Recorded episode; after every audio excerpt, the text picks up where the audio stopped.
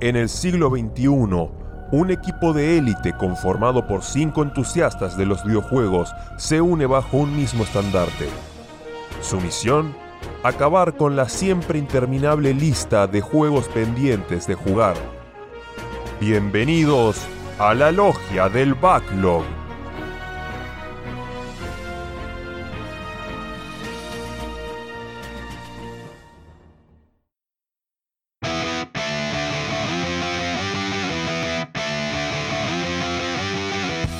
Bienvenidos, señoras y señores, al episodio número 24 de La Logia del Backlog. Antes que nada quiero aclarar que quédense tranquilos, no va a ser un episodio de una hora y no vamos a hacer eh, un- una temporada de, de 24 episodios uno tras del otro. Eh, así que en ese sentido no, no, no haber preocupaciones. Eh, este día tan especial tenemos un equipo reducido. Estamos con, con dos bajas en el team. Una de ellas confirmada. La otra podría llegar a incorporarse un poco más adelante, eh, que es el señor Kau. Eh, y bueno, Porco que, se tomó un- un- unos días sabáticos después de las pesadillas de edición que, les regalamos en, los episodios anteriores. Así que ahora estamos eh, yo, el que les habla, Ramiro, el señor Sakul y el señor Santi. ¿Cómo andan chicos? ¿Qué se cuenta? ¿Sakul? Eh, bien, se podría decir que bien. Eh, seguimos con temas movilísticos, así que no, no quiero entrar en ese detalle, pues ya la verdad, dos meses después, o sea, cuatro capítulos eh, de- del podcast y sigo con lo mismo. Pero bueno, eh, también empezamos con la semana de exámenes y todas esas cosas de la facultad horribles. Pero bueno, vamos, esperemos que Santi esté mejor que yo, ¿no? Sí, sí, ¿cómo anda muchacho acá? Muy contento de, de arrancar una nueva transmisión, este, en diferido, ¿no? Porque no es que estamos transmitiendo a nadie en este momento, pero este, la verdad que sí, cuando empezás a, con los problemas con la movilidad se complica bastante, justo le comentaba Sakul fuera del aire que antes tenía un auto viejito, pobrecito, le decíamos el tiburón porque tenía el, capot, viste, como, como que se, que se hiciera una garra, entonces parece un tiburón. Y sí, era hermoso. Y, y bueno, la verdad que vivía más en el taller que otra cosa. Este, pero bueno, por lo menos me, me- me sirvió cuando. Me para moverme en épocas de vacas flacas. Así que, que muy contento de, de, de a qué rendido. Después, después obviamente desapareció, no sé dónde estará ahora. Pero tal- seguramente pasó a mejor vida. pero. Pero sí, cuando empezás a, con esos problemas es complicado. Además, a Sakura la vas a quedar, no vas a ser más el, el tipo que tiraba las, las, polémicas, sino como el, el que habla siempre el mismo tema. Mal, eh, el, que, el que se quejaba en todas las intros. Sí, sí. Así que no, pero muy contento. Hoy quería decir que es el. Estamos en el programa 24, en base 16 del 18, así que sigan anotándolo. Y, y hoy vamos a agregar una nueva super sección este, muy original que hemos traído de nuestra, de nuestra cesera. Nos hemos juntado y hemos hecho un brainstorming impresionante. Y dijimos, che, ¿qué, ¿qué significa el número en la quiniela o en la lotería o en la lotería de los sueños? Viste que siempre le, le llaman así. Está- creo que está patentada por otro podcast esa idea, pero, Sí, pero está tentados por todo el mundo, sí, sí. No, no, no levantemos mucho la perdiz porque viste después va a salir en Twitter alguien a decir que ya lo hicieron en quilombo. Pero mm, este número 24 significa el caballo, así que qué, qué, qué- qué fiel compañero de aventuras en los videojuegos que son los caballos, ¿no? Este, desde, desde ya tiempos inmemoriales con Epona y Ocarina of Time, que, que para aquel entonces era una locura lo que Nintendo había desarrollado ahí con, con ese personaje este, que se movía bastante complicado. Obviamente después con el tiempo uno se va dando cuenta que, que era bastante duranga y en especial cuando, cuando no agarrabas bien las, las vallas para saltar. Si las agarrabas medio torcido, ya medio, eh, ni siquiera te estoy hablando eh, de costado, ya se trababa y te, te, relinchaba y no podías pasar. Y de ahí en adelante hemos tenido un montón de compañeros importantes. Y les quería preguntar acá a mis compañeros de la mesa algún caballo que les haya sido este, importante en su historia en los videojuegos o que lo haya marcado. Bueno, yo ya dije Pona, creo que siempre que juego algún juego, por ejemplo, algún Harvest Moon y esos que te hacen nombrar al caballo, siempre le pongo Epona. Es más, justo estaba jugando un, un título que voy a comentar eh, otro día, así que no quiero revelar mucho, pero un personaje que tenía en el juego le puse Pona, así que le tengo mucho cariño a ese, a ese personaje. Bueno, los caballos eh, en el mundo del gaming eh, son bastante importantes, como dijiste. También protagonizaron el famoso, yo ya lo comenté, el, el Horse Armor, que fue el, el primer Sí. DLC pago cosmético. eh, no sé si el primero, pero fue uno de los más criticados y los más conocidos del, del Oblivion. que, que si largaron la armadura para el caballo, creo que por 3 dólares en ese momento, y fue como la, la debacle de, de- de las microtransacciones, que fue en 2000, 2007, fue el, en Oblivion, creo. 2008, o antes. 2007, sí. Acá hay que insertar el meme ese, viste, que es como el dominó, que hay uno chiquitito Sí. y al final hay uno grandote. Sí, Bueno, sí, sí. Sí, armadura de caballos en el Oblivion y termina con, no sé, pase de batalla Sí, sí. para.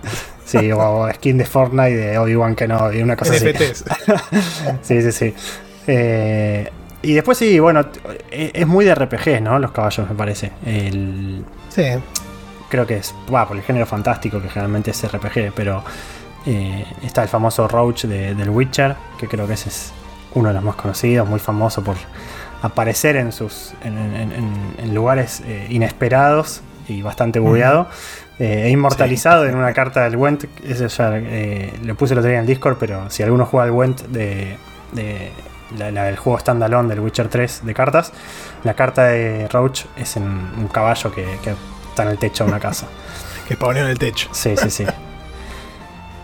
Y por mi parte, no. Creo que no tengo uno favorito, tipo un nombre, un caballo favorito, pero sí desde hace un buen tiempo, no sé si es culpa también del Skyrim o no. Caballo que agarro, caballo que pro si es 4x4, si puede subir colinas bien empinadas, si puede ir por, cualquier lado, o si me deja gamba como cierto auto que comentan todas las intros. Sí, sí, las animaciones de los caballos y, sus habilidades siempre son.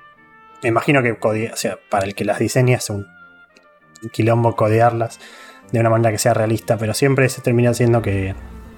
O, o son 4x4, como decís vos, que se, se parecen las cabras esas de no, no me acuerdo qué región es, que, que se paran casi en vertical en, en- en las laderas. Bueno, los caballos suben las montañas de la misma forma. Eh, o si no, son como los del Red Dead, que los doble- vos lo doblás el caballo y parece que tira un ancla y, y gira porque tarda un rato en dar la vuelta. Eh, sí, Pero sí, sí, no, fieles compañeros de- del gamer en general. Este, sí, últimamente han habido casos también interesantes de que se han aplicado, como bien dijiste, en los RPG o en los JRPG, bueno, tanto western o de los orientales, hay ejemplos muy significativos porque te suelen acompañar mucho en, en la aventura. Pero últimamente han habido en juegos de acción también, Metal Gear Solid 5, en el, en el Breath of the Wild hay un montón. En Last of Este- Us, ¿no hay? En el 2, creo. ¿O no? No, sé, ah, no lo jugué. Eh, sí, que- sí, sí, en Last of Us, eh, en el 1. En el 1 creo que están como eh, en lugares medio scripteados, ¿no? Y en el 2 Sí, no sé. en el en el 2 tenés durante un buen tramo un caballo y después digamos que hay un accidente. Sí, me imagino que que no sigue. en el mundo del Last of Us 2 eso significa, no, no voy a decirlo, pero sí, sí. me, me voy imaginando. Este, y después, bueno, últimamente lo que ha pasado mucho, que es un tema que es interesante para, para comentar, es que eh, impulsado por el Elden Ring, que fue un éxito de ventas y, y de crítica y demás, y también lo he visto en el Pokémon Arceus, este, ahora, ahora es como que los caballos lo asignan un botón y de repente aparece y desaparece mágicamente. Sí. Pues obviamente se han dado cuenta que suele ser bastante una, una patada en las aves. Este. Eh, tener que estar viendo dónde dejaste el caballo, si lo llamás o no. Por ejemplo, en el Breath of the Wild, este, me pasaba que cuando conseguía un caballo o lo usaba en un momento, después lo dejaba tirado por ahí, me iba a explorar. Y olvídate que después recuerden ni dónde estaba. Lo puedes buscar en el mapa, pero es como que tenés que volver específicamente para agarrar ese caballo cuando vos tal vez querés ir para otro lado. Después con el DLC le agregaron una opción que vos tocas ahí no sé qué y mágicamente se te materializa el caballo adelante. Entonces digamos como que, Y también tenés el caballo moto después. claro, después tenés la moto, que está fanta- esa es el caballo que va por todos lados, fantástico. Este, pero bueno, la verdad que eh, con el tiempo fueron evolucionando y, y modificando sus actitudes y es como que los devs están en un punto en decir, bueno, seguimos por el lado realista o nos volcamos a hacer que aparezcan y, se- y desaparezcan en cualquier lado para favorecer el gameplay. Así que, que bueno, vamos a ver cómo evoluciona esa. El esa Red Dead también ¿no? tiene, ahora que lo nombré, es- justo con los caballos es muy especial, tiene todo el tema de la montura, que si vos agarrás a un caballo y le- y pasás- no le pasás la montura, el caballo no es tuyo, y si se muere el caballo tenés que ir a buscar y sacar la montura del caballo y pasársela a otro, porque si no, como que tu- en tu montura están tus armas, es un quilombo. O sea, eh, otra de las cosas que me molestó el Red Dead en su momento era esa. Eh, me acuerdo que, siempre eh, estaba a las puteadas cuando me moría y, y se moría el caballo. lo Perdón, cuando dijiste Sí. Red Dead pensé que ibas a decir testículos de caballo, pero bueno. No, no, bueno, ese es el chiste, sí, sí, pero. También. Sí, o- otra cosa, que ahora que nombraste lo de la mecánica de aparecer y desaparecer, es la mecánica de si, si muere o no. En muchos juegos el caballo es Sí. o inmortal o si se muere vuelve a revivir. Eh, y en otros es Sí. como que le dan más, más vida y, y le dan cierta entidad a que si se muere ya está, lo perdés. Eh, Sí, eso también es interesante. Fieles compañeros. lo- Bueno, me gusta la sección impromptu que, que creamos. Vamos a ver si, si los siguientes números pueden. eh, Y el próximo número, tener el su próximo mini número, el próximo número es las gallinas y yo ya tengo una que es clave. Este, así que, pero bueno, sigamos avanzando en el programa si les parece. Este, y esperemos, vamos a ver si llega a cabo, vamos a ver si los ninjas este, surtieron efecto esta vez de vuelta. Le pincharon la, Este, le tiraron una estrella viene- ahí a la rueda del auto y no sí, llega, sí, sí, no vienen, llega a vienen viajar. siendo, vienen siendo implacables, así que no, no dudo de su eficacia, pero bueno, veremos si, si nos acompaña. Sos malo, adelante. está en víspera de su cumpleaños, sos malo. Sí, sí. Claro, Aclaramos, eso, porque eh. Está de cumpleaños, cumplió el, bueno, hace unos días en realidad, pero estuvo de, de viaje, así que le mandamos un saludo si nos llega y si escucha esto. Eh, y si llega, bueno, lo saludaremos de nuevo. Sí, obvio, les invitamos a los podcast escuchas que, que cuando escuchen, cuando estén este, dándole a este programa, este, mándenle un saludo también, que por más que esté atrasado, no importa. Este, lo va a aceptar, lo va a aceptar eh, contento y feliz. Así que, que bueno. Bueno, eh, ya creo que terminás la, la- la intro el- con el off topic. Eh, podemos arrancar con bueno este programa medio atípico por, por la baja de, de, de- de- ¿cómo sería? interlocutores. y, y vamos a arrancar con. Ya si estamos estando a 29 de mayo, eh, que es ya cerrando el mes, además de comer ñoquis, eh, estamos cerrando Sí. el, Rico. el juego de- del mes del Club Social. Y ya estamos, ya tenemos decidido el, el siguiente juego a, a- a completar en el mes de junio. Así que eh, vamos a, a cerrar con lo que fue el Monkey Island, el- la trilogía o lo que hayan llegado a jugar cada uno de, de Monkey Island. Eh, así que chicos, no sé si quién quiere comenzar. Santi, ¿vos hasta dónde, hasta dónde llegaste? No, yo empecé a. Estuve en el 1, pasé una parte, ahí llegué a la, a la parte final, digamos, y, y quedó ahí. Este, no, no, no estuve. No estuve jugando demasiado en la compu. Puse unos un par de días me puse a, a darle y ya después, este, entre curso y qué sé yo, se fue perdiendo un poco. Este, pero bueno, está la, intención está en, en seguir dándole, porque además el 1 ya lo había pasado, así que estoy como jugando de vuelta este, un ca- camino ya recorrido. Quiero arrancar el 2, que ese no lo conozco. Y por lo que comentaron, o vas a comentar seguro ahora vos, Akul, este, está bastante mejor que el primero. Inclusive en su versión remaster también. Mucha gente lo ha catalogado como la mejor aventura gráfica de la historia. Así que ya tener ese, ese rótulo es, símbolo de que estamos hablando de algo importante. Y bueno, esto nos va a preparar de cara al regreso de, Ron, que todavía no pusieron fecha, así que esperemos que salga este año, como dijo, calculo que sí. Pero en Twitter sigue comentando que sigue encontrándose errores y, publicando boludeces que son muy chistosas. Los invito a que lo sigan porque es muy, muy gracioso. Este, el otro día decía que eh, ahora es muy diferente desarrollar a, la- a como se desarrollaba antes, porque ahora no tenés un celular que te distrae 85, 85 veces por día. Este, Así que, que nada, es como que compara las épocas y, y va mostrando que las diferencias que hay, obviamente con un tono de humor. Sí, yo de mi parte ya adelanto, pude terminar tanto el 1 que lo conté en el programa pasado, como el 2, ya también lo terminé. Con el 1 no pude tachar nada de nuestro bingo porque bueno, era un juego que ya había jugado en su momento. Pero con el 2 sí, ahí en el Discord ya pasé, comenté y taché los casilleros correspondientes. Y me gusta lo que decís, lo del tema de que esperar eh, al juego nuevo de Ron, ¿no? Porque, ¿qué pasa? A mí me habían contagiado con todo el tema este de red social, de "Eh, el nuevo juego de Ron, esto, de lo otro. Había jugado el 1, ya había, o sea, antes del anuncio del nuevo Monkey Island que va a salir este año, yo ya había jugado el 1, jugamos juntos al Team Beat Park y, tipo, estaba un poco entusiasmado. Pero no entendía el nivel de entusiasmo, es imposible entender el nivel de entusiasmo sin haber terminado el 2, sin haber visto el final del 2. Creo que eso es algo clave y la gente que dice, ah, sí, que bueno, un juego nuevo de él, no termina de entenderlo, porque si no, si no jugó el 2. Porque encima yo jugué el 2 y al toque arranqué el 3. Y el 3 tiene la particularidad de que no continúa lo del 2. O sea, te hace un pequeño, una pequeña introducción y tenés de vuelta a Guybrush por el mar con un nuevo objetivo y no retoman nada de lo que ya se había eh, planteado, por decir una forma sin spoiler, en el final del 2. Entonces es más chocante todavía jugar el 2, arrancar el 3, ver que se pasa en ese final por donde no da el sol y entendés con más ganas, o sea, entendés más todavía las ganas de que salga este 3. Yo posta estoy ahora muy arriba, quiero que salga, cuando salga, a menos que esté un precio desorbitado, lo voy a comprar el día 1 y lo voy a jugar. No debería estar un precio desorbitado, ya que los juegos no pueden salir más de 20 dólares en PC, según palabras de, de Guybrush. Pero bueno, respecto al 2, al juego en sí, me gustó mucho. No sé si es la mejor aventura gráfica, no, no me creo con suficientes aventuras gráficas encima como para decir eso sí o no. Eh, lo que sí tengo algunas pequeñas críticas, pero no sé si son al juego o al género en sí, más al género para esa fecha. Por ejemplo, sin dar spoiler de un puzzle en específico, hay un puzzle que necesitas un pedazo de tela de un personaje y vos en tu inventario, entre otras cosas, tenés una caña de pescar. Entonces yo en mi cabeza quería tipo, le tiraba la caña y lo agarraba tipo típico de caricatura, ¿no? Tipo de, del humor que maneja más o menos el Monkey Island también. No está muy alejado del humor. acuérdense de los que ya lo jugaron, el pollo de goma o la llave de mono. No está tan alejado del humor. Entonces dije, che, ¿por qué no me deja? Y después la resolución era tan simple como acercarme y agarrarlo con la mano.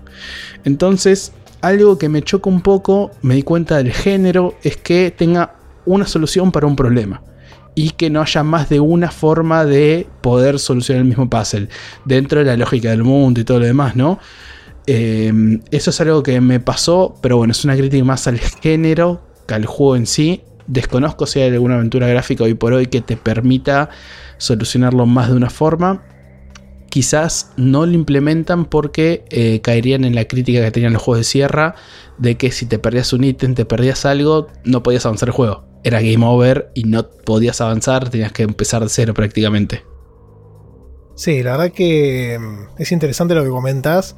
Calculo que también debe haber un tema de, complejidad de desarrollo para establecer tantos caminos y justamente como vos bien decís, encontrar algún dead end, ¿viste? O algún final sin salida y que eso implique que, no sé, no puedas seguir avanzando y el juego se trunque. Pero lo, único que puedo este, comentar con, diferentes alternativas es que no sé si el Monkey 2 lo tiene en su versión remaster, me podrás decir bien. Eh, el tema de las dificultades, viste, en el Thimbleweed vos tenías la dificultad clásica y, la fácil o la normal. Y, y, ahí vos no tenés distintas formas de resolver un puzzle, pero sí tenés menos pasos para resolver un puzzle. Este, que ahí tal vez le encontraron esa forma para darle variedad, pero siempre el final es el mismo. Entonces yo como cuando comenté en su momento que arranqué el camino más difícil del Thimbleweed, eh, me pareció un poco más realizable en ese momento porque yo al haber jugado antes el modo normal, yo sabía cuál era el final de cada puzzle y del juego, ¿no? Obviamente. Entonces, este, aunque se complicara y se complejizara con otros ítems y con otras mecánicas en el medio, yo sabía dónde tenía que llegar. Entonces, este, sabiendo eso, podía este, reducir un poco las opciones. Este, tal vez por eso también no es que se quieren apartar demasiado del Critical Path, ¿no? Puede ser, no recuerdo si el 2 tiene dificultad, la verdad, es algo que no recuerdo. Si el 3 cuando lo arrancaste dice normal o Mega Monkey. Tipo, es lo mismo que el Timbleweed. Tipo, normal, tenés menos cantidad de puzzle. Mega Monkey tenés todos los puzzles completos. Eh, el 2 la verdad no recuerdo. Lo que tiene el 2, como ya lo comentamos, es el tema de las ayudas, de los hints, que está un poquito bugueado porque depende de donde estés, es la pista que te da y si estás en un lugar que no deberías, como que te dice, sí, anda para allá. Y vas para allá y no es ahí donde tenés que estar en realidad. Y te dice, bueno, pero agarra, eh, tipo, soluciona esto en esta habitación. Y pero me falta el ítem, maestro. No puedo solucionarlo sin un ítem específico. No me, ¿Qué onda? Claro. Em, y hablando de los ítems, algo que me pasó dentro de este juego que me gustó, eh, que me gustaría verlo más en otros juegos, me pasó una vez, medio de pedo, pero me pasó en un momento hay una biblioteca que podés retirar libros, ¿no? En el Monkey 2. Eh, lo que tiene esto es que vos podés retirar cualquier libro. Hay algunos que son clave para avanzar con la historia y otros que no. Y yo en mi búsqueda del catálogo, porque tenés un catálogo gigante de libros que vas revisando los nombres, me encontré uno que mencionaba algo eh, particular relacionado a la trama y dije, che, me gusta ese libro, me lo voy a llevar. Y después cuando llegué a un momento de la historia que me pedían varios ítems de una lista, ya tenía adelantado el libro. Entonces como que me le gané un par de pasos al juego. O sea, tenía el ítem antes que siquiera me lo pida. Y lo cual dijo, eh, está bueno esto.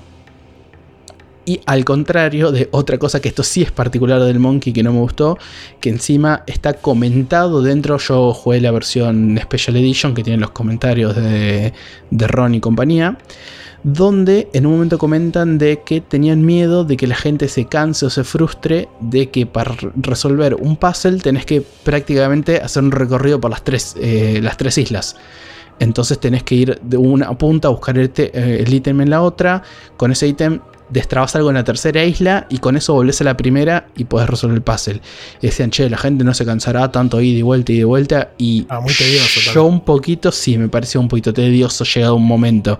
Porque aparte era de vuelta vuelvo al primer punto. Es, es, algo que quizás lo podías suplementar con otra cosa o hacerlo un poco más ameno. A mí me pareció un poco rompebolas, sobre todo con esto de que para entrar al mapa tenés que caminar. No es como en el Timbleweed que con un ítem tipo ingresas al mapa y ya te teletransportas prácticamente, sino que acá tenés que estar toda la animación caminando. Que lo entiendo para la época, pero hoy por hoy es algo un poquito frustrante. Hoy por hoy que tenemos todo más inmediato, más rápido, más, no sé. Que, Es súper personal, es igual, no, no lo digo como una crítica fuerte al juego. No, me tiene sentido, porque eh, eso después en el y por suerte le encontraron la vuelta. Calculo que en este nuevo también va a ser igual. Que si tal vez hacías doble clic y qué sé yo, te salteabas toda una, la parte del recorrido, viste, y un par de. Y un par de. Tal vez tenés este, un fast travel en algunas zonas, depende de qué tan largo o grande sea el mapa. Sí, lo, este, intenté. Hacía doble clic a cada rato. Dije, capaz que en Special Edition no metieran, pero no. No, ole. este. Sí, la verdad que sí. Eh, no, le veo mal eso. Hay, algunas cosas de, de, la modernidad que son este, complicadas o pedorras, pero estas están buenas porque son mejoras de calidad de vida que, que hacen que no pierdas tanto tiempo en partes que no, que no son importantes. Porque si vos me dijeras que al recorrer tenés algún ítem o algo que podés ver y que, no te, y que te perdiste, o que algo varía, o qué sé yo, bueno, pero si no hay nada en el medio es como al pedo, ¿no? Digamos. Sí, lo que te puedes perder son conversaciones o momentos claves que decís, ¿y esto para qué carajo está? ¿Es un chiste? Y no, al final ese chiste era una pista para una resolución de un puzzle. Pero eso, bueno, es va de la mano de cada uno. Hay gente que ya la tiene más clara con este género, que lo ve, se lo guarda en la cabeza y dice, esto a futuro me va a servir. Eh, y cosas que no. Eh, le pasó, por ejemplo, ahí a Bastion en nuestro Discord, estaba comentando, eh, que bueno, había cosas que textos, diálogos que se le pasaron de. se le pasaron, que no recuerda haberlos visto, y que eran clave para la resolución de algunos puzzles. Eso sí quizás le critico el juego, pero vuelta, es muy experiencia personal y según cuánto de aventura gráfica juega cada uno. ¿Te, fuiste haciendo anotaciones? Eh, no, no, creo que no noté nada. Me acuerdo que cuando estaba resolviendo el puzzle quedé muy enojado. Ahí voy a revisar mis notas a ver si no algo el monkey. Pero me acuerdo que quedé enojado con esto del puzzle de que quería usar la caña de pescar y no me dejaron, boludo. encima, el juego eh, es medio pícaro en ese sentido porque tenés más ítems de los necesarios. No es que. Ah, eso, eso me da bronca. No, es que vas a usar todos los ítems. Entonces, a veces probás por probar y es un poco frustrante. O sea, está mal, digamos, querer probar todos los ítems para resolver un puzzle, tendría que ser con lógica. Eso se lo doy al juego. Pero llegas a un momento que decís, la puta madre, quiero pasar. Y vas, probando y. Eh.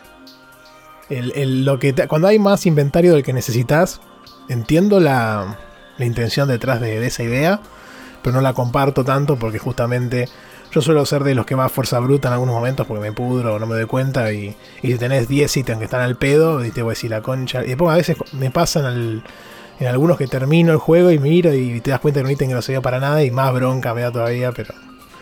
Pero bueno, sí, sí está pasando.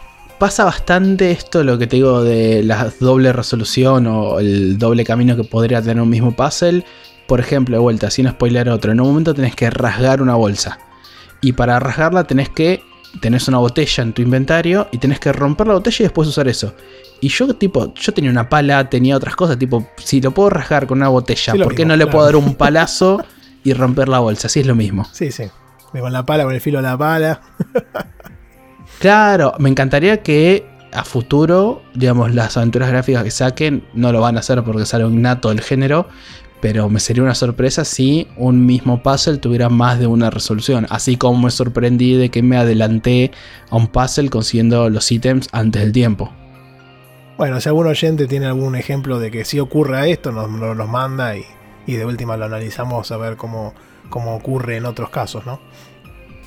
Yo como neófito total de, de, las aventuras gráficas, como ya saben, eh, no lo terminé, también estuve medio eh, ocupado con eh, cosas de, laburo y en general de la facultad.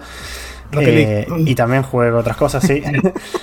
pero bueno, jugué un, poco, llegué, bueno, ya hice dos de los tres desafíos de los, de los desafíos o los, pedidos de los piratas y conocí a, a Elaine. Eh, la verdad que sí, comparto un poco las críticas de, de, los dos. Eh, el tema también de, ir y volver de un lugar al otro, eh, qué sé yo, es medio que uno capaz apurado siente que lo, pueda, lo quiere pasar rápido y no se puede. Pero bueno, tampoco es que sea. Me pareció que no sé cuánto voy de, de contenido del juego, pero no me parece que se alargue mucho esto como para que resulte muy molesto. creo que por la cantidad de horas que llevo y, lo que estimo que dura el juego, no es tanto. Eh, y lo mismo, bueno, de los ítems, sí, eso, eso me costó acostumbrarme mucho. El tema de no poder usar, o sea, no tener que hacer las cosas de una manera sola. Eh, como alguien que nunca jugó una aventura gráfica, capaz que yo iba con la cabeza más diciendo, bueno, a ver qué puedo hacer. Y siempre como que notaba que tenía que hacer lo que, o sea, como que los, los puzzles tienen eso, una resolución sola. Eh, quizás ya voy con la cabeza más de RPG un poco y, y no sé, eh, choca un poco eso. Con respecto a lo que comentas del tiempo, en el 1 es verdad que choca menos porque en toda esta primera parte que estás, estás en, la, en Melee Island, que tiene 5 o 6 locaciones Mientras que en el 2 tenés al principio del juego 3 islas y que cada isla tiene 5 o 6 locaciones. Entonces es el triple de grande que tenés al principio, el triple de lugares, el triple de posibilidad de probar ítems en distintos lugares con distintos personajes. Entonces por eso para mí pasa que se hace demasiado grande la cantidad de eh, el conjunto de objetos con lugares a probar. Sí, sí, eso sí. Es verdad que yo nunca tuve un universo tan grande de, cosas como para hacer. Eh, entonces, capaz lo. Y ni tanto viaje y vuelta, digo. Entonces, capaz se me hizo más llevadero. Eh, después, bueno, sí.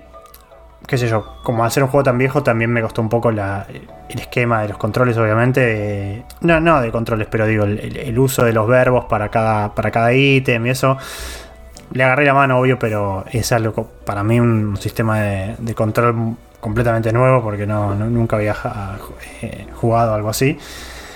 Eh, pero no, o sea, la verdad que está bueno, me gusta el humor que tiene, la historia es, interesante y, como dije, eh, creo que el tema de la lógica para, los puzzles no me pareció que haya ningún puzzle demasiado loco y como que diga, yo escuché a veces a los chicos de Café Fandango quizás o a a los Checkpoint, incluso en, algún, en otras aventuras gráficas, criticando que algunos puzzles son como. ¿Cómo se supone que iba a saber eso? O sea. Sí, muy tirado de los pelos. Eso. Eh, en este caso no me pareció que haya nada demasiado. Obviamente, al ser mi, primera experiencia, me costó algunas cosas, como que tuve que pensarlas medio para entender la lógica del juego, pero. Pero me gustó. Eh, y no me pareció demasiado loco nada eso, digo. pero. Pero no, la verdad que sí ya digo, como, como ser alguien nuevo para estas cosas eh, está bueno. Y, lo voy a terminar. Eh, me lo, tengo ya decidido que sí. Así que voy a terminar este y el 2 si puedo en el mes que viene, que ya estoy un poco más, más liberado, espero. Así que les, última, les, cuando lo tache del backlog, definitivamente les, podré comentar más, impresiones. sí, sí, yo también estoy con la idea de, pasar el 1 de vuelta, que ya estoy más o menos me acuerdo lo que tengo que hacer en la parte en la que estoy, que estoy ya estoy en Monkey Island. Así que no. me acuerdo un par de cosas raras ahí que me habían costado. Y todavía las tengo medio presentes, así que calculo que las podré pasar rápido. Y después con el 2 veremos. Eso de que sea tantas locaciones me, me, hace pensar también que los tipos se habrán percatado luego de, del juego que no era tan interesante este, ampliar tanto el abanico de opciones Porque inclusive hasta en el 3 tenés menos lugares también. Y me parece que en el. Y el Thimbleweed Park también tiene menos lugares. Este. O menos opciones, ¿no? Entonces está bueno. Parece que se habrán percatado de que no valía la pena ya superar cierto umbral. Y a partir de ahí este, se hace más tedioso que, divertido, ¿no? Así que, bueno. Bien, me parece. Este, interesante lo que comentaste al principio de Sakul del tema de, lograr comprender de dónde viene el hype y toda la emoción de la gente que ha jugado este, el 1 y el 2 puntualmente para la salida del nuevo. Así que eso es lo que más me motiva para jugar el 2, para lograr comprender este, de dónde viene tanta emoción de tanta gente y, y, el tan mentado final del 2 que todo el, que increíble, hasta ahora no me lo spoileé después de tantos años y después de tantas cosas, este no lo puedo creer. Así que estoy muy contento por saber qué onda, qué pasa ahí. Pará, yo pensé que lo habías terminado el 2. ¿El 2 no lo terminaste? No, no. Arranqué un poquito y nada más. Bueno, a ver, para, darte el empujoncito final y que no te quedes jugando alguna otra cosa, para mí el final del 2 es tan bueno, sino que mejor, quizás hasta mejor que el del Team Blue Park. Uf, mira. Así que ahí está la vara. Park fue bastante. El Steam Park fue bastante polémico y me gustó cuando lo comenté en su momento. Este, pero me gustó bastante. Así que si es viene por esa onda, ya medio que me puede llegar a imaginar qué es. o, cuál es la, la, intención. Y está perfecto, sí, sí. Así que lo vamos a. Sí, sí, lo quiero jugar. Este, lo voy a hacer en junio, lo, iré mechando con el nuevo que vamos a comentar en breve. sí, y yo por mi parte quiero ver si termino el 3. Me chocó mucho empezar el 3, no tanto en la parte gráfica, sino por lo que comentaba Rami, el tema de los verbos, las acciones. Digamos, en el 1 es también con las letras, en el 2 mejoran, en la Special Edition del 2, ¿no? Mejoran y tenés esto de la rueda de haciendo clic izquierdo, tenés un, un botón de acciones contextuales, digamos, y te dan a elegir según el objeto que estás cliqueando. Pero en el 3, como no es un Special Edition, volvemos a lo de los botones de cada uno tiene una acción. Y la verdad que gráficamente está muy bien el 3. Eh, pero entre que no tengo subtítulos en español y yo a veces tipo lo juego a la noche cansado y eso y no quiero estar leyendo en inglés, y después. te perdés cosas. Claro, aparte son textos eh, quizás eh, bastante rápido y eso, entonces no puedes quedar pensando qué significa eso o ese juego de palabras no, y te lo perdés. que prestar atención al detalle, claro, tenés que prestar atención al detalle y en inglés tal vez hay una palabra técnica o alguna cosa, un término que te perdés y es peor. Exactamente. Y además este de vuelta de los verbos, de tener que volver a con las letras. Entonces me topé con una pared en el 3 que voy a tratar de sortear pero definitivamente si termino el 3 va a ser mi último Monkey Island que termino hasta que salga el nuevo Ron. Pero en, el 3 no tenés el, cuadro contextual similar al que podrías tener en el, en el Furl Throttle. Hasta este, donde yo entendí por los controles, no. O sea, tenés que elegir la acción con las letras.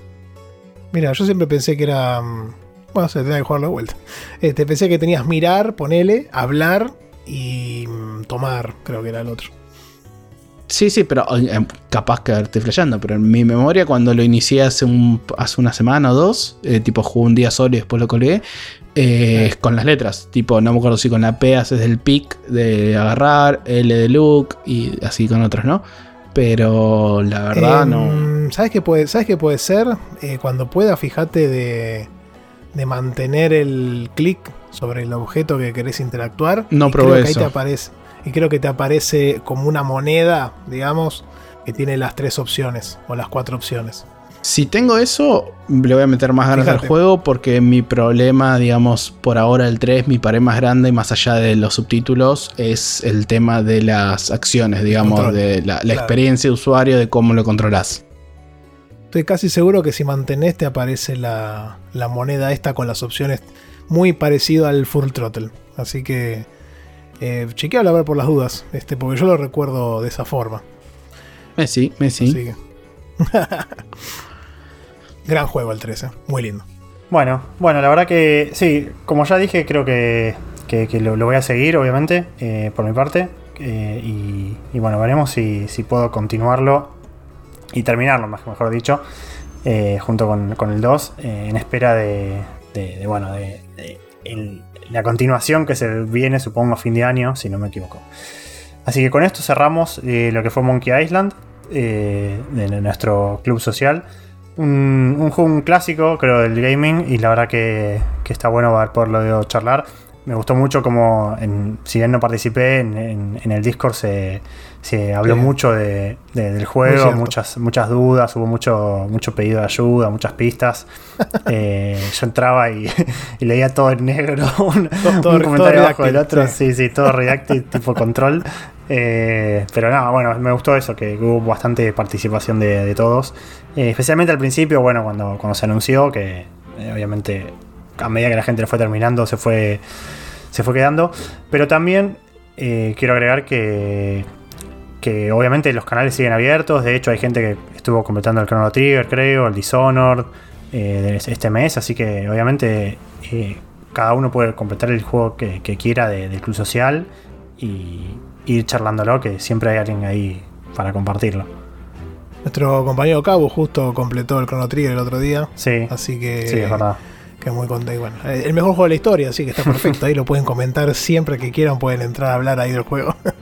Y, que- Y, yo, y mm, yo, perdón, Santi, yo quiero ver quién termina en el top 3 de los que terminan Airbound. Ahí tenemos a Mawuki primero, quiero ver quién es el Oh. 2 y el 3, quién llega primero. El otro día, el otro día me acordé y dije, oh, esta lo tengo que seguir, qué hijo de puta.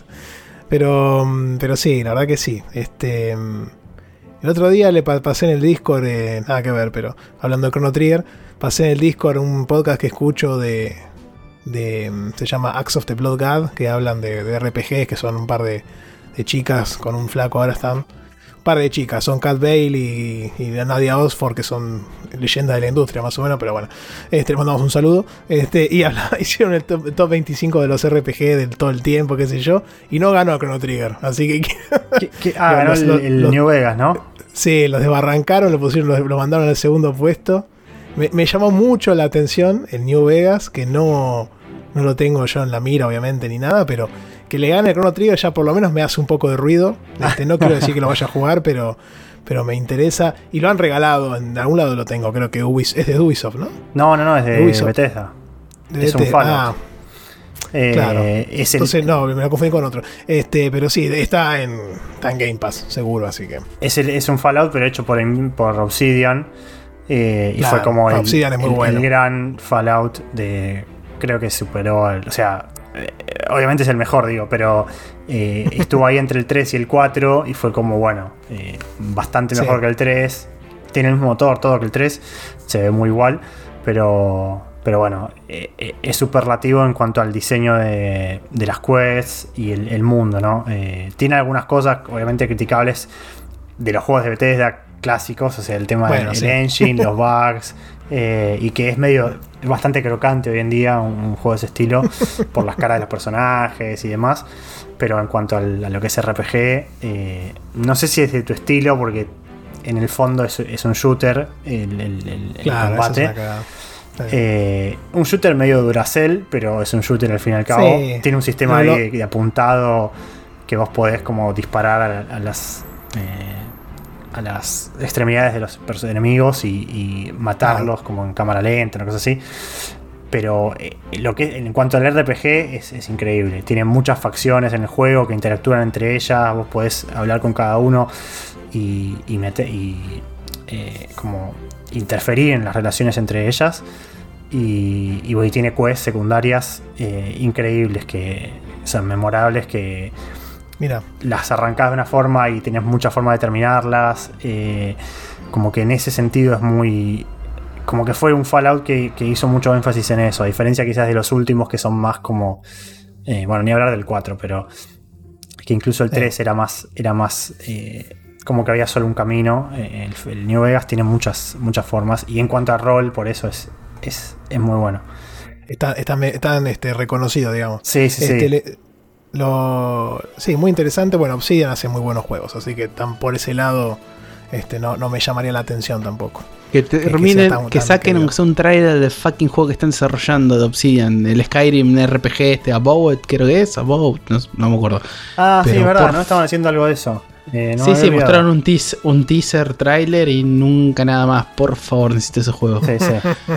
Eh, pero si me permiten irme un poquito, no sé si la tangente, Sí. porque estamos hablando del Club Social y Videojueguil, eh, puede terminar bueno. los dos DLC del Dishonor, eh, hablando también Muy de bien. Bethesda, está, está todo junto, está todo atado. Puede terminar los dos DLC. O sea, recordemos el juego de abril fue el Dishonor, que tuvo bastante, bastante buena recepción también por, el Discord. Eh, yo el juego lo había terminado en su momento. Me fui por un camino distinto. O sea, en vez de ir por el caos bajo, como suelo hacer estos juegos, fui por el caos alto. Y tenía los dos DLC que nunca los había jugado. Que para el que jugó los primeros 10-15 minutos del juego te cuenta el camino paralelo o la historia paralela que tiene Doubt, que es el asesino de la emperatriz, eh, mientras vos jugás la historia principal como Corvo. Eh, ya comenté un poco en el episodio anterior, o hace dos episodios, no recuerdo, sobre el primer DLC, que es el The Knife of Dunwall, eh, que básicamente es el forastero, que es este ser de, este, este, otro mundo de, de Void, que te comenta que hay, una, hay un nombre que tenés que buscar de Laila. Y bueno, ahí empiezan, empieza todo el camino de Doubt para descubrir qué carajo es o quién carajo es de Laila.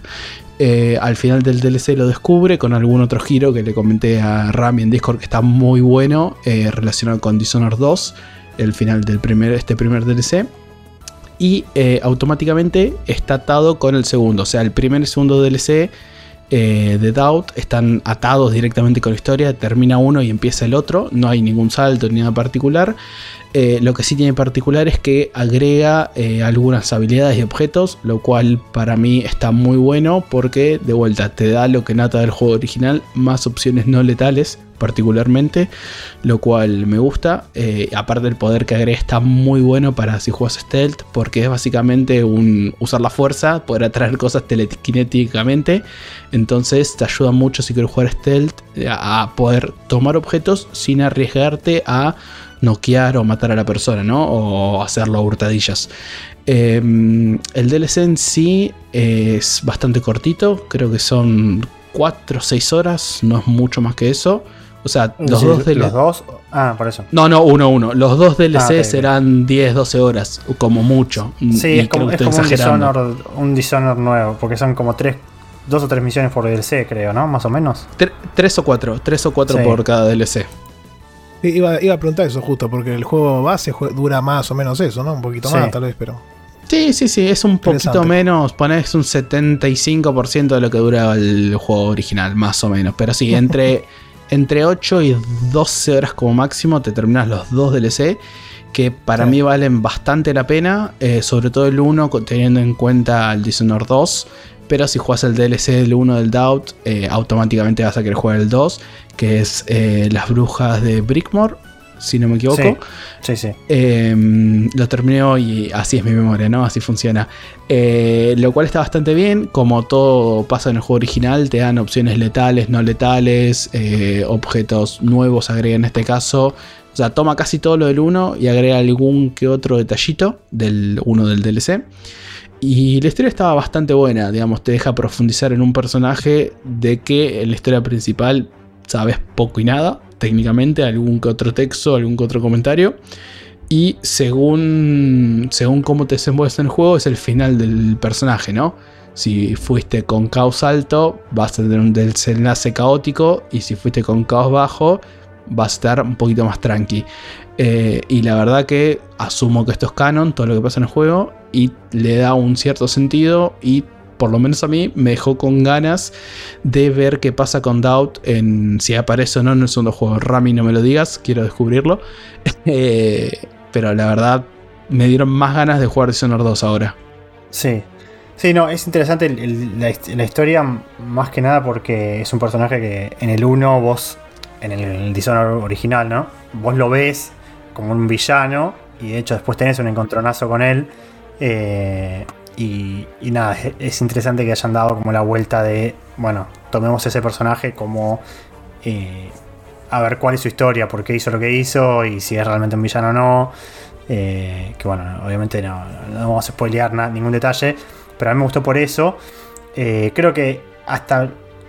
Me parece que hasta más carismático que, que, que el personaje principal, que Corvo, porque habla, o sea, tiene, él da como cuenta como lo que piensa en, algunas eh, eh, como cinemáticas, no son cinemáticas, son como medio páginas de cómic, una cosa así, si no me equivoco, ¿no? No me acuerdo bien. Sí, pero sí. se muestran como una imagen estática y, y Dowd eh, cuenta lo que piensa. Mientras que Corvo es, en, el juego original, es un personaje totalmente... o sea, no es, eh, es, nada, o sea, no, no habla nada. En el, en el 2 sí ya le dan voz y creo que ya tiene algunos diálogos, pero eh, en el 1 es no reacciona nada, es como un personaje que supuestamente uno eh, es el jugador, obviamente, pero no, no sentís lo mismo. creo que la historia del DLC es mucho más personal porque ves lo que el tipo piensa y por qué hizo lo que hizo y qué piensa de lo que hizo eh, y toda la cadena de, decisiones que lo lleva obviamente a hacer lo que, lo que haces en los DLCs. Eh, en ese sentido me gustó, no sé si más que el original, pero en cuanto a la historia creo que, está mejor. O sea, al tener un personaje que reacciona, eh, como que se siente un poco más, más llevadero, ¿no? Sí, creo que la única crítica que te lo quieren plantear un poco como el remordimiento que tiene por lo que hizo y por su vida, pero no termina, digamos, no le terminan de dar el golpe de horno o el tiempo suficiente al paso de soy el asesino número uno de todo Downwall y después en todas las misiones si quiero no te mato a nadie, sino que lo eh, neutralizo. Es como que ese traspaso uno lo hace como jugador, pero en el personaje no termina de tener sentido al 100%. Sí, ese es siempre el problema un poco de también del sistema de honor de, del Dishonored. Que. De, honor no, de caos, yo digo de honor. Todo, cualquier sistema de reputación puede ser de honor, de caos, del Paragon Renegade. Pero que también era una crítica del 1 que en el fondo es como que el juego no. no en el, capaz que en el, en el original es un poco más, más, más libre porque como justamente como Corvo no, no es nada eh, uno se puede imaginar que, bueno, siempre fue un personaje bueno, entonces yo lo juego como un personaje bueno. Pero es verdad que en el DLC, como vos sabés que el personaje que vos tenés supuestamente es un asesino eh, a, todo culo, eh, de repente que vos lo juegues como un tipo tranquilo, que no mata a nadie y que hace todo no letal, y decís, che, pero qué onda, este chabón supuestamente es el asesino, ¿verdad? Es, el asesino más grande de, la ciudad y, ahora de repente es una carmelita descalza. pero... Pero sí, no sé, en ese sentido es verdad, tenés razón que, choca un poco más. Eh, sí, pero sacando eso de lado, coincido, la historia está bastante bien contada, dura poco, si jugaron el 1 y les gustó, la villana es muy carismática. La historia sí, sí, sí, sí. De, la, enemiga de, las misiones. Eh, y sí le da un poco más de variedad, como dijiste, a los poderes, algunas opciones no letales, eh, por lo menos te deja jugar de otra manera distinta a la que quizás jugabas el, 1. Eh, pero, pero sí está bueno. La verdad que son buenos DLCs. A mí me, gustaron mucho cuando los jugué en, su momento. También el 2 agrega variedad de enemigos, porque digamos, a menos que vayas full stealth, si te descubren, en un momento tenés niveles donde tenés a las brujas, justamente que te atacan, que bueno, también tienen poderes sobrenaturales y eso le da un poco de variedad que no tenía el 1, y no tenía ni el DLC el 1, ni el juego del primero tampoco. Eh, para los últimos, el último nivel, mejor dicho, también agregan, eh, o sea, unos perros sobrenaturales que te buscan, que también está bastante bueno, están bastante interesantes. Pero eh, todavía sin haber jugado el 2, se siente como este DLC fue un 1.5. Es como tomaron la base del 1, mejoraron ciertas cosas y nada. Si jugaron el 1 y les gustó, para mí es clavadísimo, hay que jugarlo. Si jugaron el 1 y van a jugar el 2 yo lo probaría, porque la verdad está, está bastante bueno y hay personajes que aparecen o cosas que te cuentan que creo, sin haber jugado el 2 todavía, pueden llegar a alguna relevancia o guiños. Sí, sí, sí, no, eh, no, no, no voy a spoilear obviamente detalles, pero merece la pena jugarlo si quieren hacer toda la, saga, obviamente. si van a jugar el 2, me parece que ya habiendo jugado el 1, no vale la pena salteárselo. Eh, pero bueno, eh, qué sé yo, entiendo que quizás es mucho muchas horas dedicarle a, un, juego de este estilo y, quizás para, para algunos de ustedes eh, no, no, no, valga la pena. Pero si les gustó el 1 y quieren más Dishonored, obviamente el DLC es, eso, es, más Dishonored. Eh, con una vuelta de tuerca, pero, pero es más Dishonored al fin. Pregunta corta sin entrar en spoiler. ¿Vos el 1 lo jugaste con qué personaje y con qué nivel de caos? No, el 1 el 2, El 2, perdón, el 2, el 2. El 2 lo jugué con Emily en Caos Bajo, si mal no recuerdo. Eh, medio siguiendo, porque yo originalmente el 1 lo había jugado en Caos Bajo, entonces.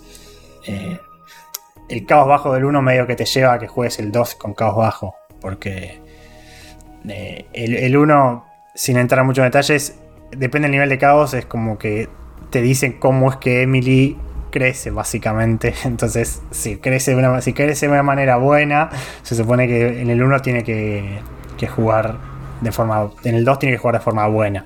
Pero obviamente. Sí, mi idea es. Mi idea cuando jugué el 2 era hacer con Emily Caos Bajo. Y si juego de vuelta otra run, hacer un corvo viejo cansado que se cansó las pelotas Claro. y mata a todo el mundo. Sí, sí, es que ese, ese creo que es la, la definición para jugar el 2. eh, jugar el, el, el 1, porque creo que incluso los, los poderes de Emily son un poco más, más stealth. Y en el, en el 2 a Corvo le dan poderes un poco más agresivos. Y medio que está como quizás pensado para que lo juegue de esa manera. Eh, lo que tiene es que obviamente los, eh, los ya es de más capaz, de meterse mucho en el del 2, pero eh, las dos runs son como paralelas en el sentido de que o es una o es la otra, no es que en el, en el mundo del juego pasan las dos a la vez, sino que vos lo que básicamente lo que vos elegís, si vos elegís un personaje, el otro personaje queda como en stand-by hasta que eh, lo encontrás de nuevo, no es que las dos discurren al mismo tiempo. Sí, sí, tengo entendido que le pasa la de Han Solo y ahí juegas con uno con sí, otro. básicamente sí, le vas a dejar solo. Son los 5 minutos de inicio del juego, así que no spoileo Sí, nada. eh, pero... está en el tráiler. Yo no jugué Sí, el está en el 2, tráiler, ni sí, siquiera la lo inicié y ya lo sabía. Y Sí, sí. para cerrar esto, quería, a menos que alguien se oponga, pues jugué la campaña de vuelta del 1, ya había jugado el 1, pero lo jugué en otro camino. Me pasé el DLC, los dos DLC, que es como otra campaña, eh, y todo en caos bajo, que es la forma más difícil de jugar. Así que si nadie se me opone, me gustaría tachar de mi bingo del backlog. eh, Oh. Juego en primera persona, solamente dos casilleros. Juego en primera persona y la D de Dishonor. Una letra y un casillero. sé que son DLC, pero son DLC de campaña, no, no son estéticos. Estás aprovechando que, so- que somos menos ahora para ver si pasa la idea, ¿no? Claro, ¿verdad? que no estaba Porco de Grey, entonces aprovechás la situación. Igual el señor editor Bueno, puede, puede hacerme magia con el audio, ¿no? Pero no creo que se ponga, no creo que se ponga la gorra. Ah, ¿Vos los DLC los habías jugado antes? No. Había jugado nada más en la campaña No, principal. DLC, DLC eh, arranqué el DLC del pas- 1. Pacifista, digamos. Claro, yo hice la Sí, campaña. Originalmente hice la campaña y la primera misión del DLC 1. Después nada más. Bueno, si tachas uno solo podría llegar a pasar. Este, te iba a decir que taches el, el de DLC ya hecho, pero ya lo tenés con el de Messenger, si mal no recuerdo. Así es. Así que, que ese no puede ser, pero bueno. Este, podría ser, podría ser. Vamos a decir que el DLC es en primera persona. Entonces, está bien. La letra es debatible, pero bueno. Eh, con esto creo que ya cerramos también el Dishonored. eh, y gracias a, a Sakul por traer los DLCs.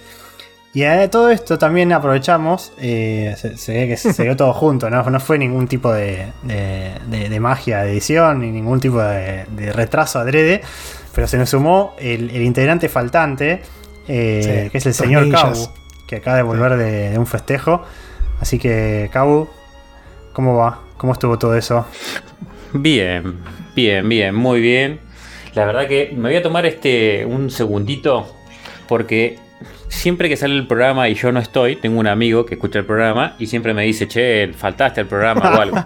Entonces, yo estoy seguro que para cuando llegue a escuchar esta parte, él ya me va a haber dicho que falté al programa y yo le voy a decir, seguí escuchando y vas a ver. Así que bueno, eh, Goico, acá tenés el vas a ver.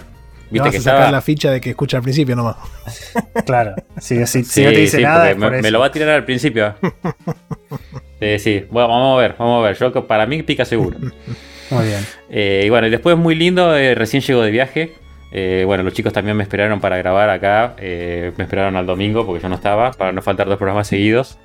Así que bueno, unos, unos copados me mandaron. Fue mi cumpleaños, así que aproveché y me di una escapadita. Me fui a Garué. Lindo para pasar un par de días. Ahora con el frío tiene también unas termas ahí, así que me estuve sumergiendo en agua salada. Y un deta- detallecito de color.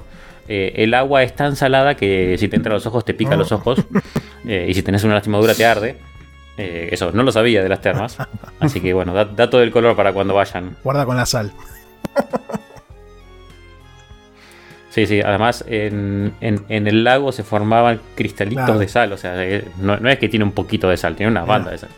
Sí, hay que tener cuidado ahí. Este, no, no, que no, no, tomar, no tomarse la- el agua tampoco. Bueno. de- Mientras, No. mientras no te hayas oxidado, eh, está todo bien. Eh, pero bueno, ya para cerrar el tema del, del- juego del episodio, no sé si vos, eh, del juego del episodio, del juego del Club Social, no sé si vos, Cabu, querés agregar algo de lo que ya hablamos, del Monkey Island, algo. Eh, no, yo escuché, bueno, escuché el programa anterior, no escuché el principio ahora de, de lo que dijeron, pero eh, lo que sí me pasó que es verdad es lo que dijo Sakul en el programa anterior, que eh, el Monkey 2 se ve como, como mucho mejor hecho que el 1, pero el sistema de pistas es horrible, el del 2. Eh, es como en el 1 lo habían hecho re bien, habían hecho como primer paso te tiro así tipo un tip. Segundo paso te la tiro así Más como, directo. che, este, eh, viene, viene, viene por acá. Tercer paso te agarro una flechita y te digo, acá es boludo. Eh, eh, así que estaba bueno. Y acá no, acá es primer paso, te digo lo que ya sabes que tenés que hacer. Segundo paso te digo, che, lo que tenés que hacer se hace más o menos así, que ya lo sabes. Y tercer paso te repito eso infinitamente. Eh, entonces, bueno, te, te- te pasa esas cosas. Tal vez por eso se Cabo, mucho te también muteaste en el... y. Perdón. Me- me el, gato, sí. el gato muteó a Cabo y. Perdón, Cabo. Los ninjas fueron los ninjas, vamos a decir que fueron los ninjas. Los, los catos ninjas. Eh, ah, yo comenté exactamente lo mismo del 2, que para mí el sistema de pistas o estaba bugueado o estaba roto. No, no sé cuál de las dos. Pa- Para mí, no sé, para mí no le pusieron menos ganas al sistema de pistas y lo hicieron así como diciendo, eh, en, en el 1 se la dimos demasiado servida, no No, sé. es, no es un bug, es una Lo que iba a decir diría. justo, Claro. claro, lo que iba a decir es que sirvió mucho para que en el club social se hable mucho más del 2 que del 1.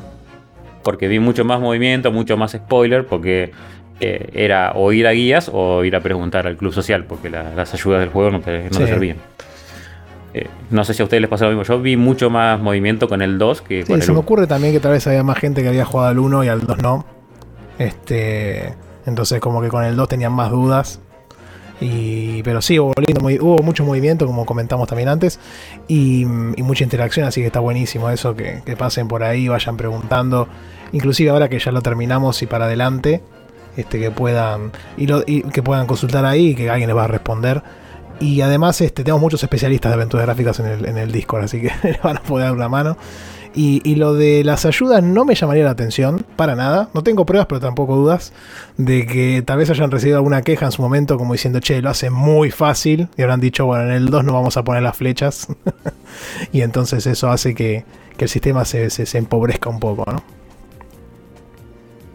Sí, yo creo que también viene un poco por ese lado. Eh, y un poco por el, el hecho de, no sé, no voy a gastar tantos recursos en ponerme a hacer todas las pistas ya que no gustó tanto Claro. o alguna una cosa así. Y lo hago así medio más escueto. y bueno, manejate.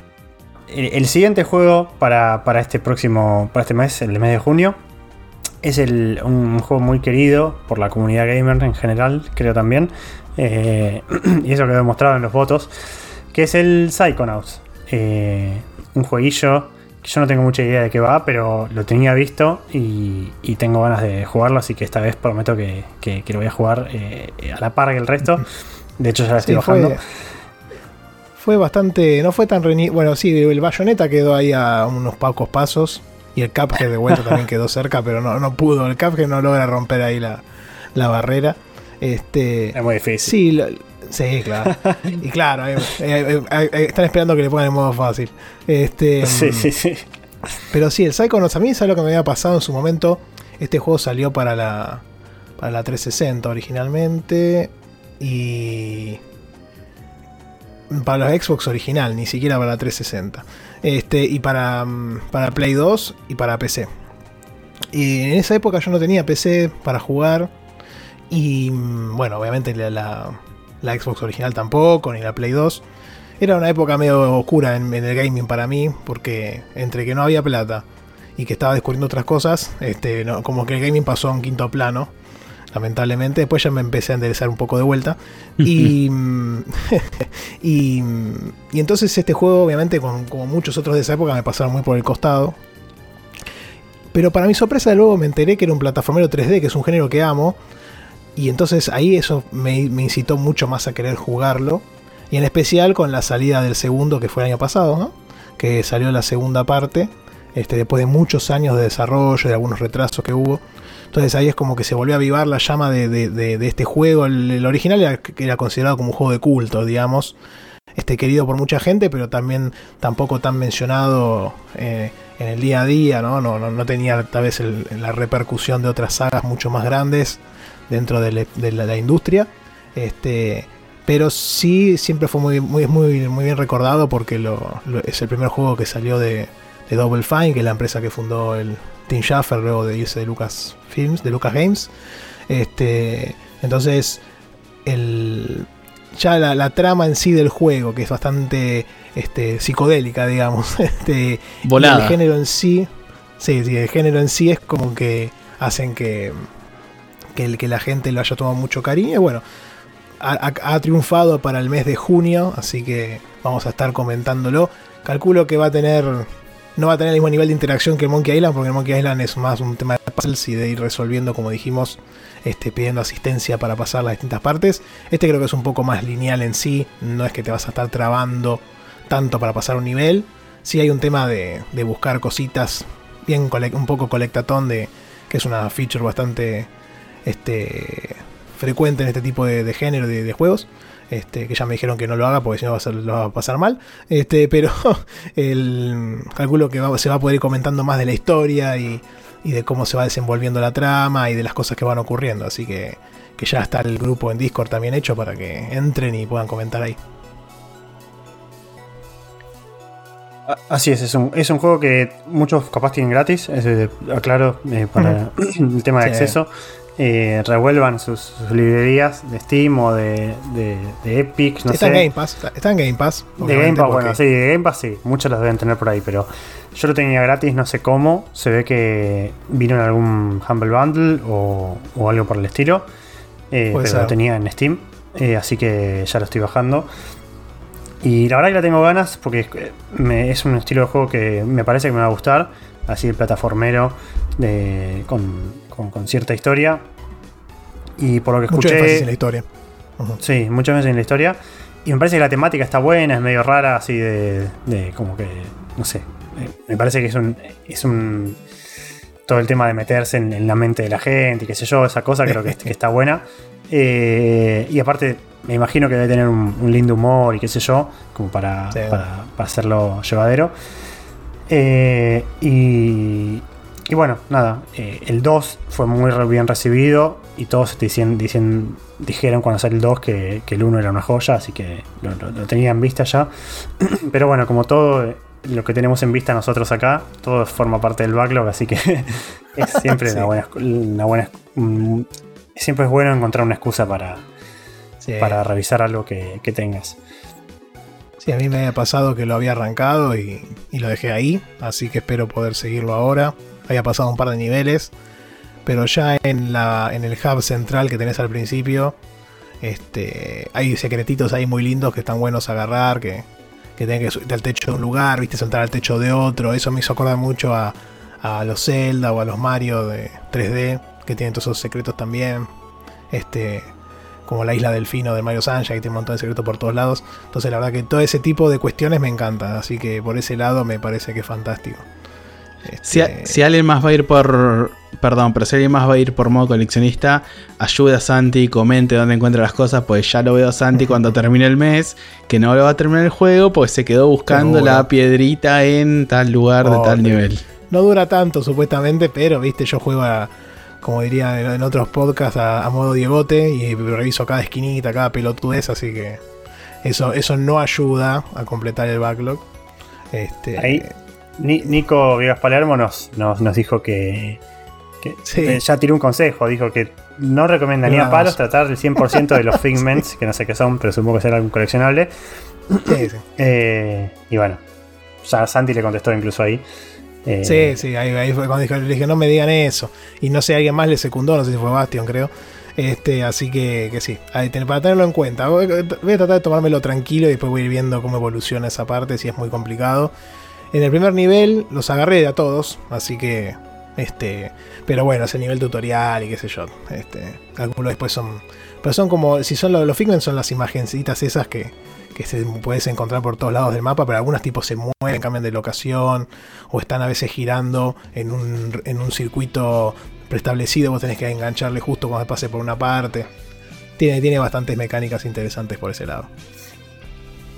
Bueno, bueno, un juego que creo que espero que tenga éxito. Y mucha gente lo, lo usa como. Bueno, lo tiene en la lista eh, como catapulta para jugar el 2. Que, que fue muy También, bueno recibido. claro. Creo que cuando salió el 2, todos decían, uy, tengo que jugar el 1, uy, tengo que jugar el 1. Así que. Sí, un, que está un bueno. dato ahí de un dato de color chiquito de eso es que yo arranqué el 2 más que nada para ver cómo se veía, no, no, no, no mucho más. Y en el principio del 2 te cuentan la historia muy resumida del 1 en un minuto, tipo te ponen, che, pasó esto, esto, y esto y chau. Este, y después hablé con algunos que lo habían pasado y me dijeron, no, juegue, ju- tratá de jugar igual al 1, porque si bien en el 2 vos podrías arrancarlo tranquilo, eh, sin necesidad de tener el anterior, me parece que vale la pena este, darle ese background y tener también un, un lazo distinto, porque bien dijimos la trama es buenísima, los diálogos, los chistes, todo el humor. Este, lograr formar ese, esa relación con los personajes me parece que le da un valor agregado al segundo. Y además como no es tan largo, uno se podría permitir, no es que tipo, che, juguemos al, al juego que comentó Porco, el Trails de Sky, que cada juego dura 100 horas y bueno, sí, si tengo que jugar tres juegos de 100 horas para poder jugar al cuarto, es como que se complica, pero, pero acá en este caso es algo más realizable. Bueno, y con eso ya cerramos la- el primer bloque, te- terminando los, Sí. los juegos del, de- del Club Social de, de la Logia. Así que ahora eh, volvemos en el segundo con una consigna especial para, para este episodio número 24.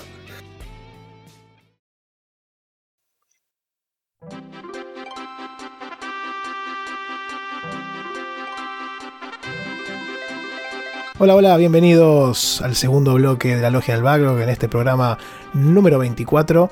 Quería comentarles a, mis compañeros de mesa que, que cuando hago la intro siempre del programa o de los bloques, lo hago de la misma forma que yo hacía antes un proyecto ya difunto. Entonces, más de una vez me tengo que frenar a pensar este, para no co- confundirme de nombre, ¿viste?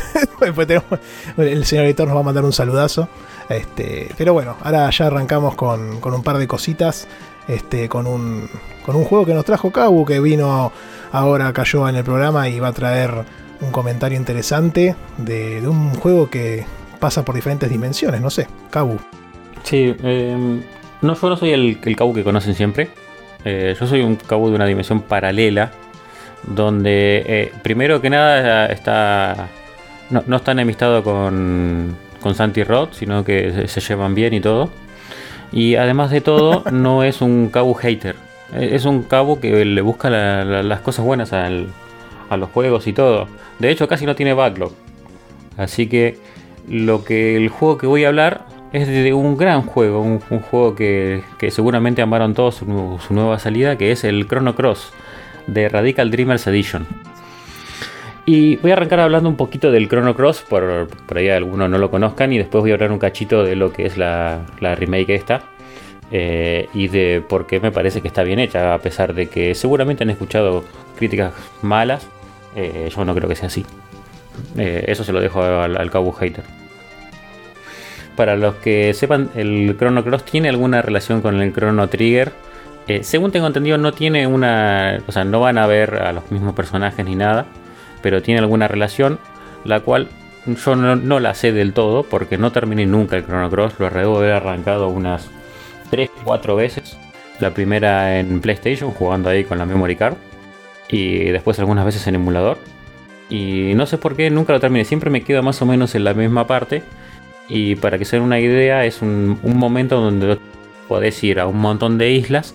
Entonces por ahí la historia no, es tan lineal como venía siendo. O sea, dentro de todo, eh, el juego te lleva especialmente al principio por lugares donde no puedes pasar si no, no, no completaste lo otro. Te abruma un poco en ese momento, porque a mí me ha pasado en algunos RPGs también que cuando llega esa parte que se abre el mundo, digamos, es como que te sentís abrumado de tener tantas opciones que te agarra una cosa de, de no saber por dónde avanzar y, y es como un punto de flaqueza donde podés colgar. Sí, el- de hecho, igual el juego en ese momento sigue bastante lineal porque una de las veces logré pasar un poquito y después, después me colgué, no sé por qué. Pero en realidad es como que tenés muchas islas, pero hay una sola donde puedes avanzar. Eh, es como, como si fueran side pues las otras. No me acuerdo exactamente para qué son. Capaz que sirven para más adelante, yo no lo sé. Eh, pero sí, me, quedé muchas veces en esa parte donde no, no, sabes bien por dónde ir. Y no sé por qué en, aquellos momentos no busqué guías ni nada. Tal vez en la parte de cuando jugaban Play 1 eh, original, capaz que en ese momento por ahí no se conseguían mucho o algo, no me acuerdo exactamente qué año fue. Pero ya en las otras cuando jugaba con emulador podría haber buscado guías y no sé por qué no las busqué y bueno, lo terminé colgando el juego. Dentro de las cosas que tiene muy interesante el, juego es el, sistema de combate. Eh, yo no lo vi en otro juego. No soy un amante del juego de RPG como para afirmar que no está en otro, pero tiene un sistema donde eh, vos tenés, por ejemplo, 7 puntos para moverte. Entonces cada golpe te puede consumir 1, 2 o 3 puntos donde el golpe que consume 1 pega menos, pero tiene más posibilidad de pegar. El 2 pega un poco más, pero tiene un poco menos de posibilidad. Y el 3 así. Pero cuando vos hacer, pegás un golpe, cuando por ejemplo vos le pones el 1, que es el, golpe que más posibilidad tiene, cuando lo pegas, suben las probabilidades de los otros, tres, golpes. Entonces, ponele que vos haces golpe 1, 1, 1, ya el 3 tiene más o menos la misma probabilidad que el 1 al principio. Y todos los demás va subiendo. Por ejemplo, arranca en 90 y después tener 91, 95, hasta que llega un momento de 99. Y dentro de esos puntos, cada golpe efectivo que pegas te carga una barra de magia donde vos podés eh, usar las magias para, atacar. Entonces, vos cada pelea que arrancás tenés que, por lo menos al principio, pegarle algunas veces para poder cargar tu magia y después poder tirar las magias. No puedes usar la magia eh, inmediatamente apenas arrancás. Depende de la cantidad de golpes. Y lo otro curioso que tiene es esto que yo le decía de los, los siete, como las siete partes de, de movilidad que tiene el mismo jugador cuando vos pegas un golpe por uno, te saca una parte. Cuando pegas por dos, dos partes y así. Y cuando usas una magia, te saca 7, que es como el turno completo. Entonces vos podés, por ejemplo, pegar hasta 6, cargar la magia, gastar la magia y quedás en menos 6 de, de energía. Y lo curioso es que cada golpe que vos haces con un personaje ya le carga un punto de, de turno a tus otros dos personajes que tenés. Entonces se empieza a dar como una cosa que por ahí vos estás pegando con uno y tu personaje segundo tiene cuatro eh, opciones de movimiento y el otro con el que usaste tiene una y a medida que vos pegando se van cargando y vos podés saltear de uno al otro. No es que vos tenés que, que jugar con el que estás jugando. Puedes saltear al otro y no sé, le cargo tres para subir hasta la magia, le tiro la magia con el otro, quedo en menos 6 y se arma ahí un sistema de de turnos medio raro. Sí. Que, no lo he visto en otros lados y es bastante interesante. De hecho, lo que más me gustó siempre del Chrono Cross es este sistema de combate. Sí, muy, muy curioso. La verdad que yo ya había escuchado en su momento que comentaban de este sistema de combate que era muy peculiar. Este, con lo que decís, entiendo bien por qué lo decían. Este, pero es interesante porque se arman estrategias entre los party members como para decir, bueno, como bien dijiste, con este pego así nomás para recargarle la energía al otro y que el otro haga un ataque más poderoso o que cure a todos, por ejemplo. Se me ocurre que también debe haber una variedad así. Em, este, este juego fue anterior a los que voy a mencionar y me parece que esto deben haberse tomado un poquito la inspiración de acá porque los Bravely Default más o menos manejan un poco lo que decís vos de que vos tenés Brave y Default justamente y son puntos que vas eh, acumulando que vas gastando a cuenta de próximos puntos que te van a dar en los otros turnos, con la diferencia que acá vos no tenés un impacto de un party member en otro, sino que cada uno maneja su economía de puntos y de, y de fuerza para atacar o no. Entonces vos si atacás cuatro veces seguidas con uno en el primer turno, tenés que esperar tres turnos más recién para poder volver a usarlo. Este, en este caso entiendo que es medio parecido, pero tenés la intervención de los otros, ¿no? Sí, es una cosa así. A veces me ha pasado que vos, por ejemplo, eh, usaste un personaje y quedó ese personaje en cero o, en negativo porque usaste una magia. Entonces ponerle que esté en menos 3. Entonces a veces vos pegás cuatro veces con otro para que del menos 3 te quede en 1 y ya con ese 1 puedas tirar otra magia, ponele. Eh, entonces se arman ese, ese, jueguito de, de tiempos. Y en el medio vos no sabés cuándo el enemigo pega. Porque el enemigo pega, no sé, eh, si va de a 7, no sé, capaz que te pega en el 5. Entonces tampoco es que vos podés decir, bueno, espero que se terminen los 7 porque sé que después mueve el enemigo. Así que tiene, tiene, eh, es lindo, es interesante el sistema de combate, así que tómense el tiempo para probarlo. Después al- alguno por ahí que me comente si, si esto después se, se usó en otros o se usó antes, porque por ahí no, no conozco tantos RPG, pero siempre me llamó mucho la atención. Y de hecho, si ven imágenes, van a ver la barra de vida abajo y después van a ver eh, un, un triangulito de magias, donde, donde el triangulito son las magias que tenés disponibles. Que otra cosa que por ahí es curiosa es que las magias las podés usar una vez por combate. Ah, mira. Entonces vos por ahí tú puedes tener muchas magias, pero puedes tener magias repetidas incluso. Pero las puedes usar una vez por combate. Y, Claro, mira, interesante, ¿no? Y tiene- Este, o sea que usa- tenés, tenés tres fires y podés usarlo tres veces. ¿no? Sí, y tiene otra cosa curiosa que cada magia tiene una cantidad de maná, vamos a ponerle, no sé si exactamente el, el término, para usar. MP. sí. Y vamos, vos podés poner una magia de más maná en un casillero de menos maná y, y usarla y pega menos. O lo podés poner en uno Ah. de más maná y pega más. Entonces vos por ahí podés tener un Fireball de 3 y lo pones en el 4 y te queda como un Fireball más 1. Donde pega un poco más. Ah, bueno. Sí, tiene todas, todas esas cosas que decir, bueno, son. A mí me suenan como innovaciones para aquella época. Eh, pero bueno, eh, capaz que alguno por ahí lo vio y. y no sé, lo, lo vio en otro lado y me dice, no, esto salió de. Bueno, yo para, para mí fue la innovación, para mí fue la innovación en este. Eh, El- Sí, muy bien, verdad, interesante. Sí, es mu- muy interesante por lo menos para que después le, le peguen una, una mirada al sistema de combate, porque si no le quieren jugar. Eh, te iba a decir que en esa época Square sacaba 850 millones de JRPG por, año más o menos, así que no me llamaría la atención que en algún momento hayan buscado o, tengan la intención de buscar una variedad dentro del género o dentro de las mecánicas como para que no sean todos iguales, ¿no? Porque tampoco van a hacer un sistema de combate igual a los Final Fantasy 7, 8 y 9, que son de esa época, porque si no la gente va a decir, bueno, pero es que lo mismo. Así que está, está- me parece muy bien. Mm. Así que bueno, sí, y yo imagino que los fanáticos de JRPG ya deben haber jugado este. Pero bueno, Sí. si, al- si alguno no lo jugó, es el lindo juego también para arrancar y bueno, ver un poco esta mecánica. Eh, después les voy a contar que bueno, yo arranqué esta, esta versión nueva, esta versión remasterizada, eh, donde es el mismo juego eh, adaptado a, las, a las consolas de ahora.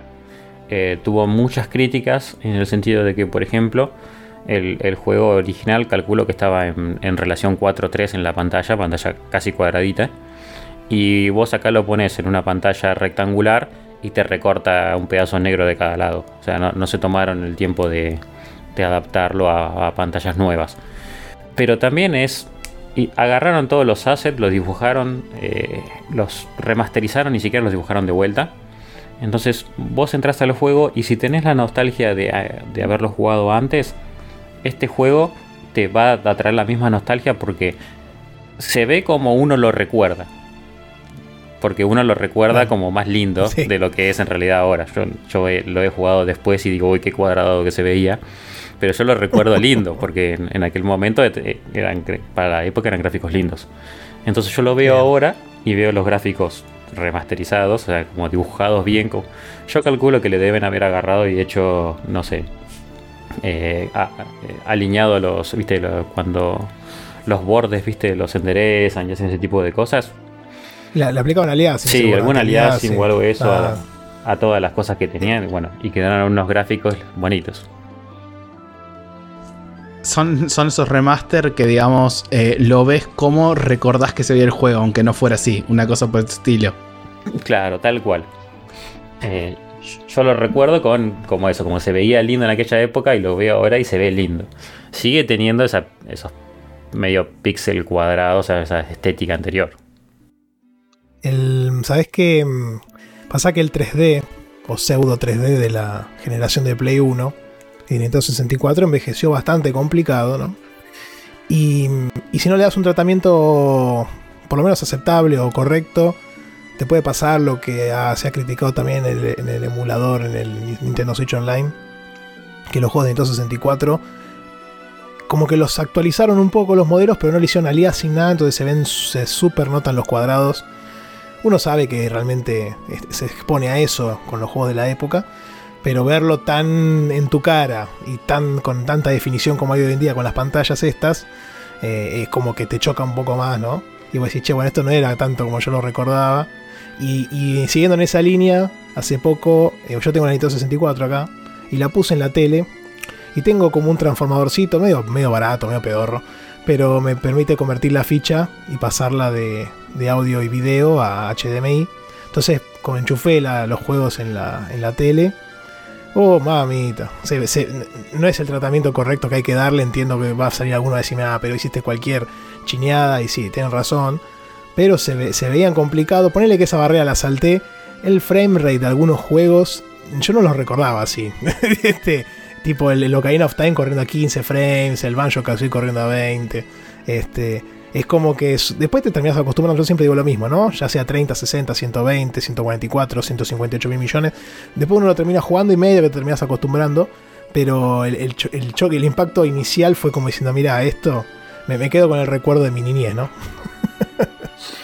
Bueno, eh, digo, justamente eh, eh, es, es eso, es el juego que recuerdo de mi niñez con los gráficos retro lindos ahora. Eh, más o menos como lo que dijo Sakul, es como yo lo recuerdo, eh, así lo estoy viendo ahora.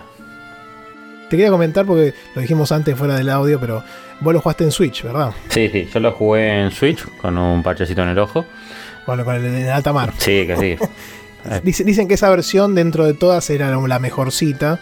La crítica más fuerte se vino del lado de PC y en mayor medida también del lado de Play, porque había gente que lo jugaba en Play 5 y, le frameaba o tenía problemas de rendimiento. Obviamente la gente que se compró ese cacho de consola a, 500 dólares y pones este juego y te frameas como que entiendo un poco de dónde nace. Tiene sentido la, la molestia, ¿no? Sí, yo Pero bueno. en, en Switch lo jugué más que nada en eh, handheld. No, no, lo puse en el televisor. Y la verdad que se ve, se ve precioso. O sea, no, no le noto los cuadrados que sé que tiene de haberlo jugado en, en la Play 1 todo y se, ve re lindo. Tiene eso, el, el, eh, que se ve cuadrado y no los bordes. Y después es el mismo juego con grafiquitos lindos. No, no se gastaron en hacer otra cosa más. Lo único que noté así que, que puedes decir, bueno, me molestó un poco y no me puedo acordar, es la traducción al español que tiene. Tiene palabras que no son neutro ni, ni, son como medio argentinas, digamos. Aparecen palabras ahí que deben ser de, medio de, no sé, Centroamérica, no sé de dónde. Y yo no recuerdo eso de. antiguo. Sí, yo no recuerdo eso de la versión original. Y no sé si en la versión original lo jugué en inglés o eh, lo jugué en un español decente, entonces no me acuerdo de eso. Pero sí, eso, eso me, me chocó. Después el juego tiene también una versión para, mm, para jugarlo como en 2X. Eh, porque el juego ah. original es bastante lento en, la, forma de moverse. Y por ahí a, los tiempos que corren ahora ya te, hincha un poco. Así que tiene un 2X. Prácticamente lo estoy jugando con 2X puesto. Lo saco cuando tenés algún momento, viste, algo que, que sea cuestión de tiempos eh, ¿Lo, tenés, ¿Lo tenés accesible con un botón o tenés que entrar en un menú? Ah, ok. Eso está bueno. Creo que es el R2, no me acuerdo ahora, creo que es el R2. Cambias entre 2X o 1X. Eh, entonces eh, está lindo. Lo único que extraño de jugarlos en emulador son los save states. Que no, no puedes salvar en cualquier momento. Que hasta lo podrían haber agregado si, si querían un, hacerse un poco, porque parece que lo estuvieras jugando en el emulador Sí, lo podrían haber implementado tranquilamente, sí. eso seguro. Eh, Pero bueno, quieren, ser más puristas, digamos, vamos a suponer. Supongamos. Igual tiene, por ejemplo, un autosave, que no me acuerdo si lo tiene el original, que cada vez que, no sé, medio que como que cambias de mapa o haces algunas cosas, te salva. Entonces yo perdí un par de veces jugando ahí y me dejó no, no inmediatamente donde estaba, pero bastante cerca. Eh, de hecho, yo en un momento perdí, lo dejé de jugar y dije, uy, hasta que vuelvo al save game. Me pasó un montón. No, lo cargué y estaba. Lo estaba ahí nomás. Eso no me Se me hace, Sí. se me hace que es un agregado. Es un, ahora por lo voy a investigar. Se me hace que es un agregado. Porque en esa época no era muy común que los juegos tuvieran autosave. Este, ningún Final Fantasy de esa época, ni Legend of Lagoon, ni ninguno de todos esos JRPG de Play 1 tenían autosave. Yo no recuerdo que tenga, pero bueno, no tuve el tiempo de investigarlo. Como dije, tuve, me fui, me fui lejos. Eh, pero bueno, eh, con ese autosave, eh, el hecho de que no tenga save state tampoco jode, porque está bien, no sé, entraste a un mapa y perdiste un poco, bueno, a lo sumo será, no sé, 15 minutos. Ponele un mapa grande. i- Igual entre, entre transiciones, entre mapas también te salva, entonces no, no son grandes cosas. Y lo único que les voy a decir, si lo quieren arrancar a jugar, es que ah, para destrabar algunos personajes tenés que eh, hacer ciertas cosas como no aceptar un personaje en un momento para poder tener un personaje. No sé si después me lo van a dar, pero justo en un momento me trabé, voy a una guía y te dice, ah bueno, para aceptar este personaje tenés que no haber aceptado este personaje antes para poder hacer esto. y yo, pero ya acepté al personaje. Sí, cabe, cabe destacar que tenés un montón de personajes en el juego. Sí, tenés varios. Así que ti- tiene, tiene sentido que, que te vayan filtrando de esa manera.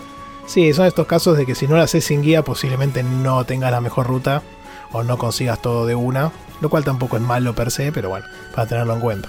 Sí, no sé si después me lo darán el personaje o algo.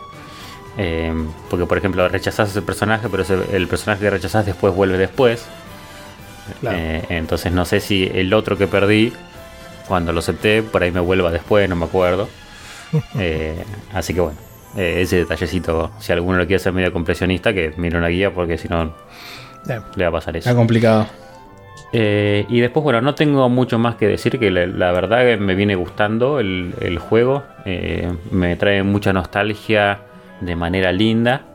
Eh, las cancioncitas, lo- lo- los gráficos se dejan. salvo esto que te corta los pedacitos, la verdad que anda bien. Con, en Switch, Handheld se ve re lindo. En los 2X, eh, esencial para, para poder jugarlo en algunos momentos. Y, lo estoy disfrutando. Lo voy a tratar de terminar esta vez. No de no colgarlo porque de todas las veces nunca lo terminé. Así que me tengo este pendiente en el backlog hace mucho. Y aproveché que. Todavía no llegaste, ¿no? Todavía no llegaste a la zona que te lo dejabas. No, todavía no llegué. Antes. Vamos a ver qué pasa cuando te enfrentes ahí al obstáculo. Sí, ya, ya dije que esta vez, si me trabo mucho, voy a usar guía. No lo voy a dejar. Está bien. Eh, Sí, no me parece, no me parece mal. No, no, no, no estamos en contra de las guías. no, y además ya, ya lo debo haber colgado tres o cuatro veces. Entonces, más o menos por el mismo se- sector siempre.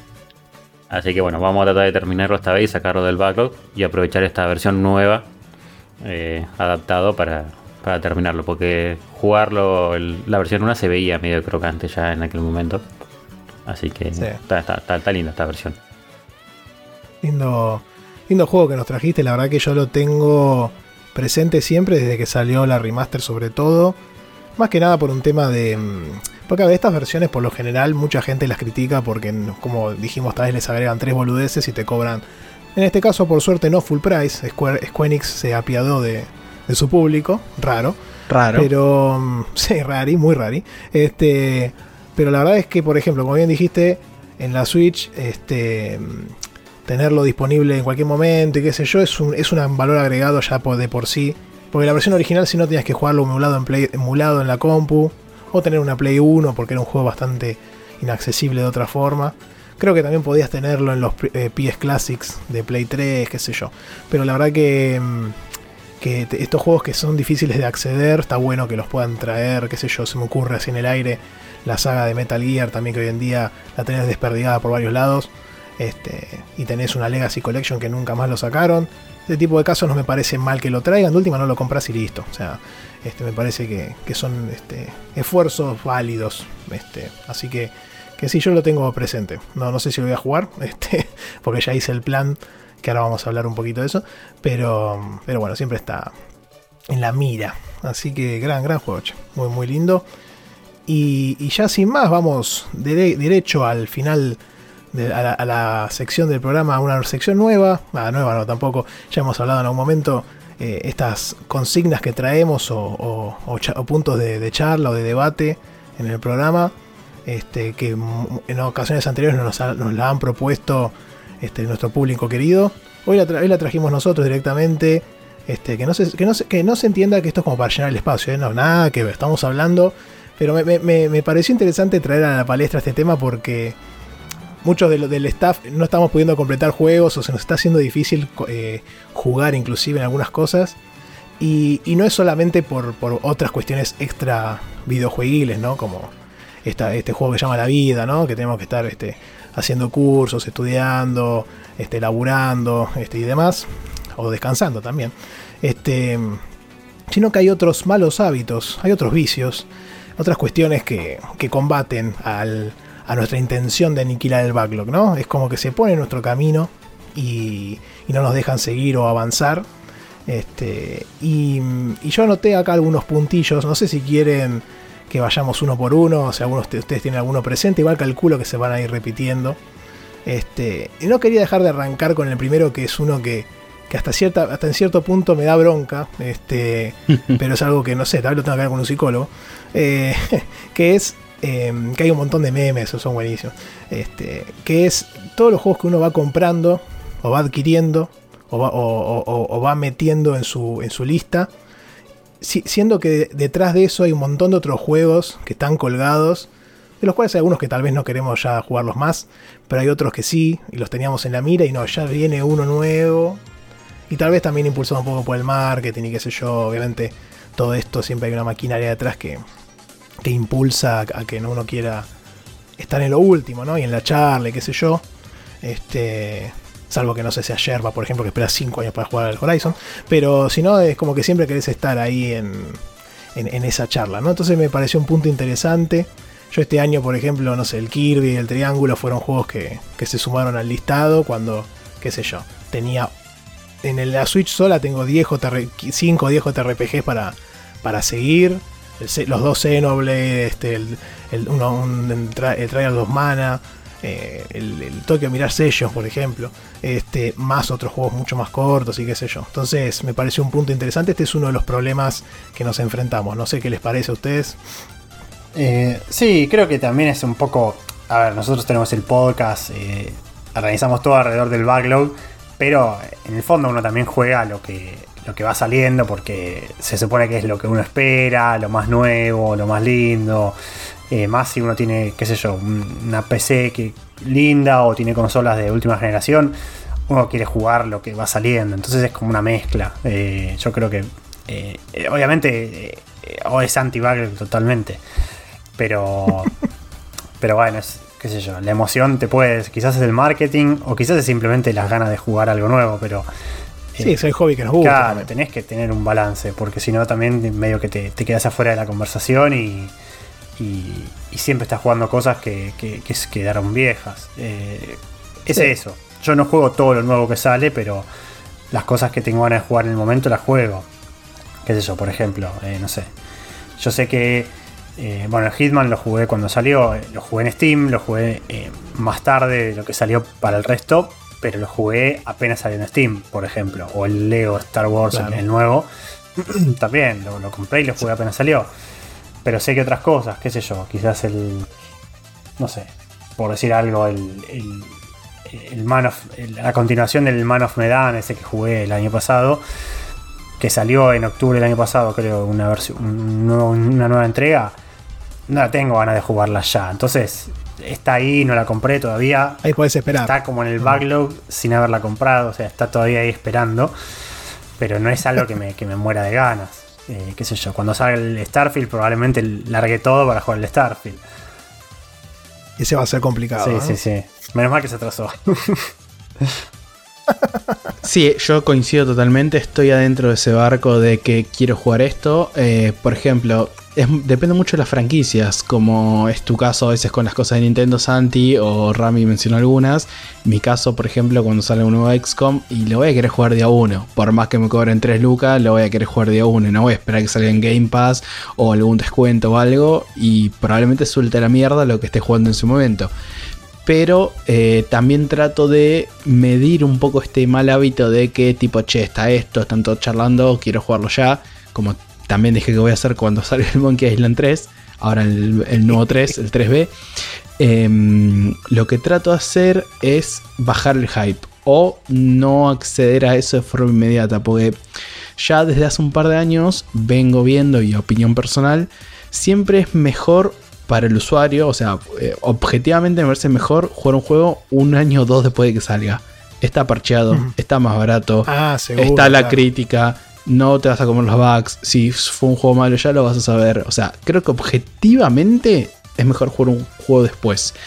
Eh, pero te perdés el tema de la conversación, del hype, de si te gusta mucho la franquicia, querés meterte capaz de a uno, ya sea para eh, saber qué pasó con la historia de un juego, una, poner una secuela de un juego como fue el Metroid Dread este año. ¿Este año o el año pasado? ¿El año, pasado? Metroid Dread, no. Bueno, eh, como, fue, como fue el Metroid Dread, que todos querían saber cómo, qué onda, cómo sigue. O eh, también quieres apoyar, tipo, bueno, che, no sale este juego hace un montón, quiero poner plata, quiero apoyarlo, también te puede pasar eso. Yo en mi caso, para combatir un poco esto, lo que hice fue, eh, por ejemplo, no comprar una PlayStation 5. Entonces, ah, eh, cuando salga, cuando salga el, sí, sí, sí, cuando salga el modelo Slim, ahí la voy a comprar y voy a jugar todos los juegos que no jugué hasta ahora de PlayStation, PlayStation 5 y finales del 4 algunos, pues casi todos salieron en cross-gen eh, cross-gen. Em, probablemente cuando salga el Slim la compre y juegue esos juegos ya a 20 dólares, súper fuera de conversación, ¿no? Pero los voy a jugar al fin y al cabo. Es, muy interesante, ahora acabo te dejo si quieres agregar algo más, este, pero es interesante cómo, a ver, nosotros somos personas que venimos jugando hace ya muchos años y tenemos una cierta mentalidad, ¿no? Como que tenemos un esquema de sale el juego, lo compro, digamos, ¿no? O sea, en nuestras, nuestra infancia y, adolescencia y demás, no había muchos modelos de negocio dentro de la industria. Pero es muy acertado lo que dice Sakul, porque mismo ahora va a salir el PlayStation Plus Premium, excelente, qué sé yo, que, este, que ahí vos vas a tener, que se van a ir agregando los juegos first party con el tiempo, obviamente, porque no te lo van a sacar día uno como en Microsoft. Entonces eso también te suma a que si vos lográs evitar el tema del, run run y de todo el marketing que fuerte que hay en cada salida o estar en la charla, eventualmente vas a poder jugar todos esos juegos pagando el servicio nada más. Entonces es como que se agrega otra capa de, estrategia si se quiere, o de, modelo de negocio, de pensamiento, en donde vos podés decir, che, me compro la Slim que va a salir, porque sabemos que va a salir, va, seguramente se haga lo mismo, o un cacho más barato, va a tener mejores componentes, y voy a tener acceso en cierto punto a, los, a todos los juegos de la generación poniendo menos plata. Sí, eh, acá el señor editor no está, pero Porco en un momento dijo, mientras eh, todos los usuarios que tuvieron PlayStation 4 dicen, esto me lo meto donde no me da el sol, porque ya todo lo jugué, ya todo lo tengo, ya o lo que no lo jugué ya lo compré. Eh, Porco dijo, che, yo recién ahora estoy consiguiendo una PlayStation 4, me viene como anillo el dedo. Sí, las consolas dan eso, ¿no? esa oportunidad quizás que uno, yo como, como jugador de PC no lo veo tanto porque es como que, bueno, yo para mí todo es de esta generación, entre comillas. Todo, está, todo Salvo que me vaya algo muy viejo que quizás para instalarlo, no sé, hay que toquetear alguna cosa de Windows, porque no sé, si quiero jugar, capaz si, si vas, consigo el exe del Monkey Island original, no lo pueda correr en la computadora. Eh, pero dejando de lado eso, casi todo lo puedo jugar ahora. En cambio en la consola pasa eso. Yo por ejemplo no, tuve la Play 4 y en un momento evalué comprar una y decir, bueno, para jugar, qué sé yo, Horizon, God of War, eh, Uncharted, Last of Us 2 y alguno más que... Of Tsushima, claro, of Tsushima, of Tsushima, como yo jugué en Play 3 las, las primeras entregas de esas sagas, decir, bueno, continuarlas en la 4. Ahora, bueno, salieron en PC el God of War ya y el Horizon. ya está listo. Eh, así que ya. y van a seguir saliendo. Menos motivo para comprar. Eh, bueno, el Charted también, creo, ¿no? El 4 sale o no. sí, también, también. Eh, entonces, menos motivo, pero en su momento era una a lo que pensé, decir, bueno, quizás vale la pena hacer eso, ¿no? En, un tema de consolas, esperar y, si no estás muy no estás muy emocionado por los títulos, esperar a que, la consola pase de, a la siguiente generación o lo que sea y, conseguirte una oferta quizás con, alguna edición con los juegos ya incluidos, eh, o sea, esas ediciones que vienen con tres juegos de los grandes extras, alguna cosa así, y es un negocio. Sí, todos pulidos. Sí, sí, sí. A, mí me pasa un poco al revés, salvo eh, por ahí alguna franquicia o algo, como puede ser el XCOM, que también sí todo está cool, o por ahí el Overwatch, de, que, jugué mucho, que es, sé que el 2 va a salir, sé que no va a ser lo que quiero, pero sé que lo voy a comprar igual, salvo casos muy puntuales. Estoy casi no comprando juegos, tengo bastante en el backlog, y me pasó al revés, me pasó que hubo un momento donde compraba muchos juegos, incluso algunos que por ahí no sabía, no sé, no los conocía y por ahí los quería conocer y los voy a jugar algún día que nunca los toqué. Tuve esa época. Ahora eh, estoy en una época, como tengo poco tiempo, es, como que te lo trato de asignar a los juegos que, yo quiero jugar. Eh, entonces es como que es muy selectivo y la mayoría de los juegos que quiero jugar por ahí ya los tengo salvo estos que nombro que por ahí puedan llegar a salir o alguna franquicia. Entonces es como que estoy... De, estos últimos dos años debe haber sido los años donde menos juegos compré. No solamente porque tengo el parche en el ojo, también porque eh, antes no usaba la Switch, tenía la Switch y no la estaba usando. Porque no estaba comprando juegos tampoco. Entonces, eh, no sé, había jugado en su momento el Zelda, el Hollow Knight y un par de más. Y la tenía ahí tirada, así que en un momento, bueno, dije, Vamos a, navegar por los mares y darle un poco de uso porque la tenía tirada. ¿O la uso o se va? Claro, este, estaba, estaba en eso, o, la uso o la vendo. Eh, entonces no me está pasando eso, salvo con, las franquicias así como nombre. Y como ahora soy el, el Cabo Malo, el Cabo Hater, como hablar de eso en el momento me chupa un huevo un poco. Entonces es como que no, tampoco me mueve mucho la aguja eso. Eh, lo único que me puede llegar a mover es si alguno de mis amigos compró el juego y puedo llegar a jugar con ellos. Eh, es lo único que me puede llegar a impulsar un poco, pero en general no. Y estoy sacando bastante cosas del backlog. Ah, así que justo me ponía a pensar cuando vos arrancaste a hablar de por qué jugaríamos un juego nuevo por ahí del cual no tenemos referencia o no lo conocemos en contra de uno que por ahí sabemos que es un buen juego y no lo jugamos. Eh, me puse a pensar en eso cuando vos dijiste, no sé, juego al Triangle, pero no jugué por ahí, no sé. Eh, no me acuerdo cuál nombraste, pero ponele que te diga el. Al Xenoblade, El Xenoblade.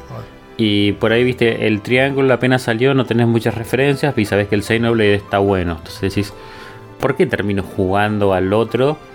Que no sé, todavía no sé bien cómo es, solamente porque es nuevo cuando tengo juegos en el backlog que están buenos. No sé, me, pasa también un poco de eso. Este, eh, aprovecho para mandar un saludo a Santi Quiroga, que creo que él tenía como objetivo en este semestre no comprar un juego nuevo, así que está un poco también alineado con esta charla.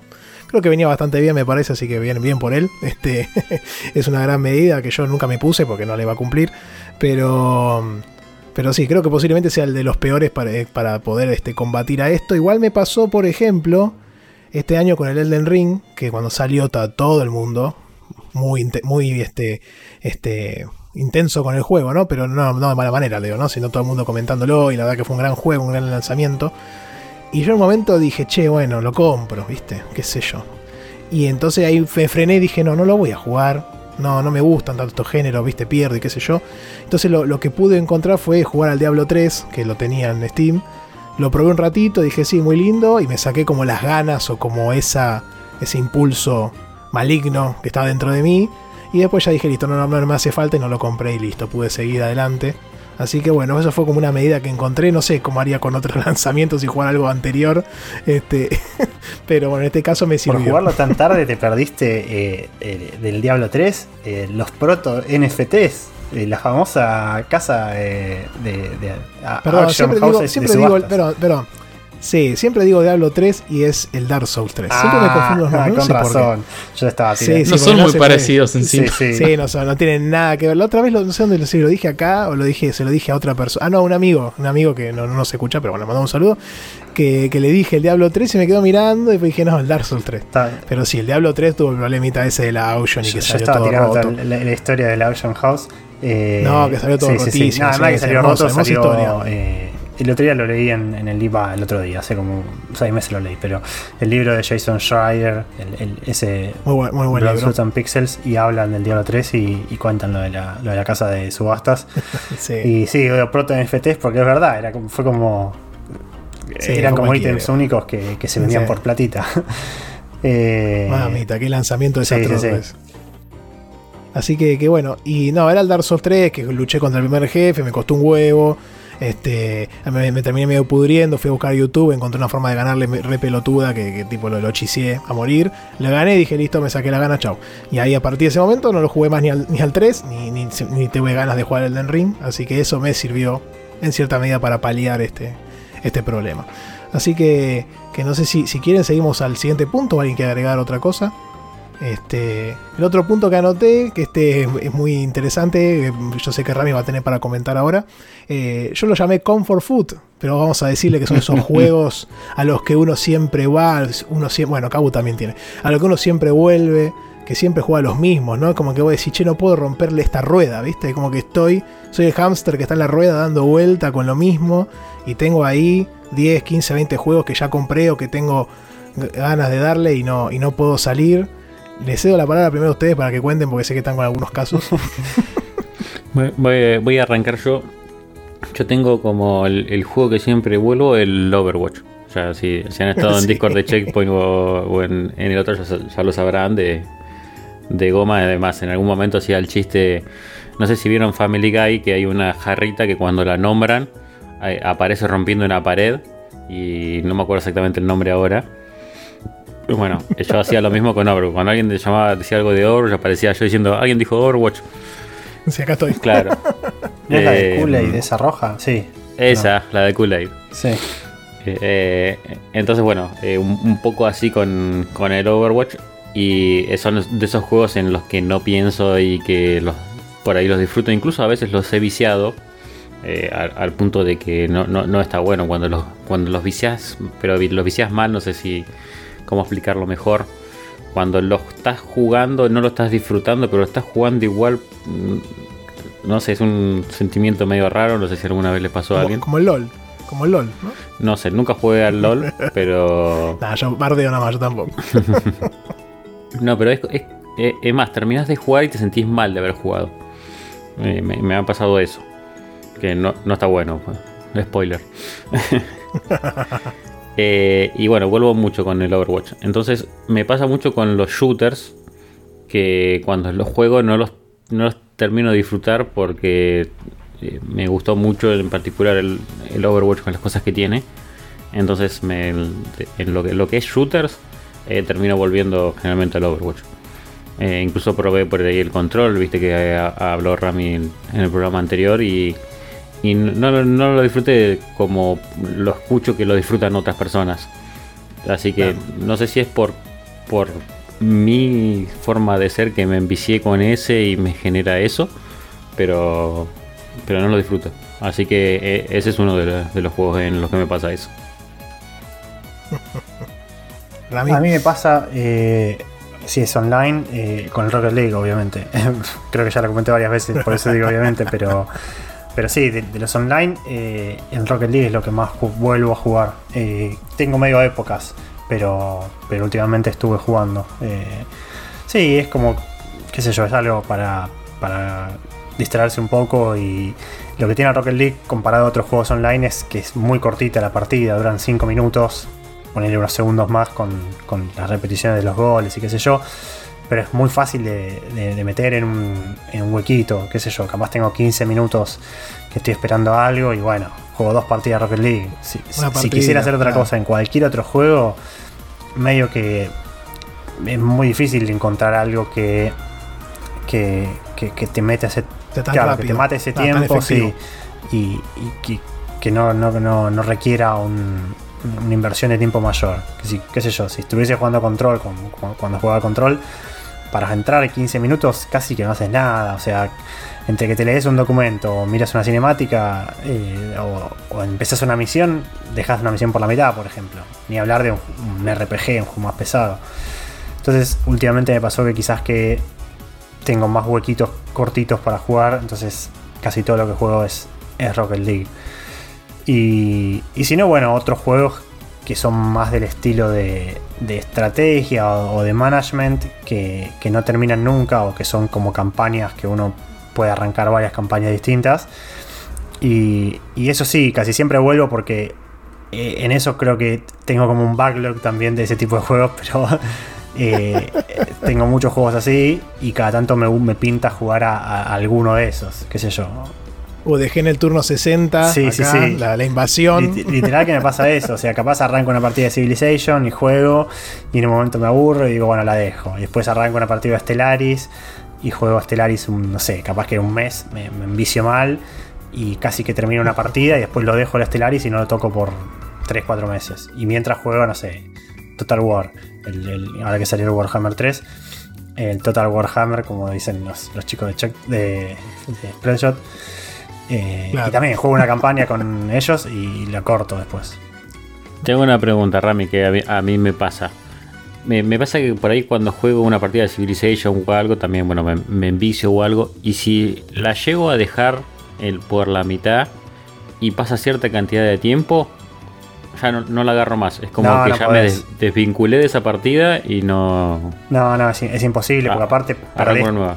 Sí, perdés todo el, toda la estrategia que habías armado en la cabeza la perdés. O sea, si yo agarro el Civilization, capaz que sí, sí, ahora qué, qué hago, qué ciudad quería conquistar y qué, qué unidad, qué, dónde quería hacer la maravilla y dónde quería, o sea, sí, cómo quería terminar el juego. Plan. Claro, vos tenés sí. como el plan de, bueno, hago la maravilla acá porque, no sé, me, justo puntualmente el Civilization, ¿no? Eh, porque acá me da más recursos y acá voy a hacer el distrito de no sé qué cosa. Eh, porque al lado tengo una mina, ponerle y cuando te olvidas de eso ya está, o sea, perdiste. Sería, sería interesante que uno vaya tipo haciendo un log de eso, sí, ¿no? Sí. Pero tampoco sabe, pero tampoco sabes bien cuándo vas a dejar sí. y lo vas a abandonar por tanto tiempo. Entonces como que es complicado, ¿no? Encontrar ese punto de equilibrio. Sí, son muchas cosas. A mí me pasaba con el Cities Skylines, que a veces lo jugaba y empezaba a hacer la ciudad, qué sé yo, y decía, bueno, acá voy a planificar para poner estación de tren. Acá voy a poner, el, no sé, el, el estadio de fútbol. Acá tengo que poner el hospital porque no tengo hospital en esta zona. Y claro, lo dejaba y volvía al rato y decía, ¿y ahora qué hago? ¿Dónde me y eran tres rutas claro, y nada. ¿dónde meto la estación de tren? Eh, eh, eso pasa mucho me, también. Me pasa a veces eso de que por ahí eh, estoy jugando una partida, por ejemplo, Civilization o alguno de esos juegos, y de un día para el otro, no, no, es, no me olvidé de la partida, o sea, la, la, la, tengo fresca todavía en la cabeza, pero me pasa como que no, no sé, no me relacioné con esa partida o no, no sé cómo decirlo, que cuando prefiero arrancar una nueva que continuar esa. Y no, no es que, por ejemplo, no sé, estás perdiendo y decís, bueno, esta partida ya la perdí igual. No, sino simplemente es como que no. Como que no te convenció esa partida y arranco una nueva. Sí. Y me pasa de un día para el otro, ¿eh? Sí, sí. También tienen mucho. Como tienen mucho tema azaroso esos juegos, capaz a veces hay cosas que no te cierran y decís, ya está, medio que la dejo porque no me gusta como por para dónde va o, no me gusta el, el mapa que me tocó eh, qué sé yo, en Civilization, si te toca una, una, posición de inicio medio, medio media, y capaz que un, te toca un vecino medio agresivo, y vos decís, uh, no estoy para bancarme que me caen a palos. Eh, siempre en Civilization, Shaka de los Zulus te, te caga a palos siempre. Eh, o te toca Gengis Khan, poner alguno de esos cerca y decís, mmm, esto no, no, no va a ir. Turno 5 morir. Claro, no va a ir por buen puerto, salvo que, que gastes mucho para, para defenderte.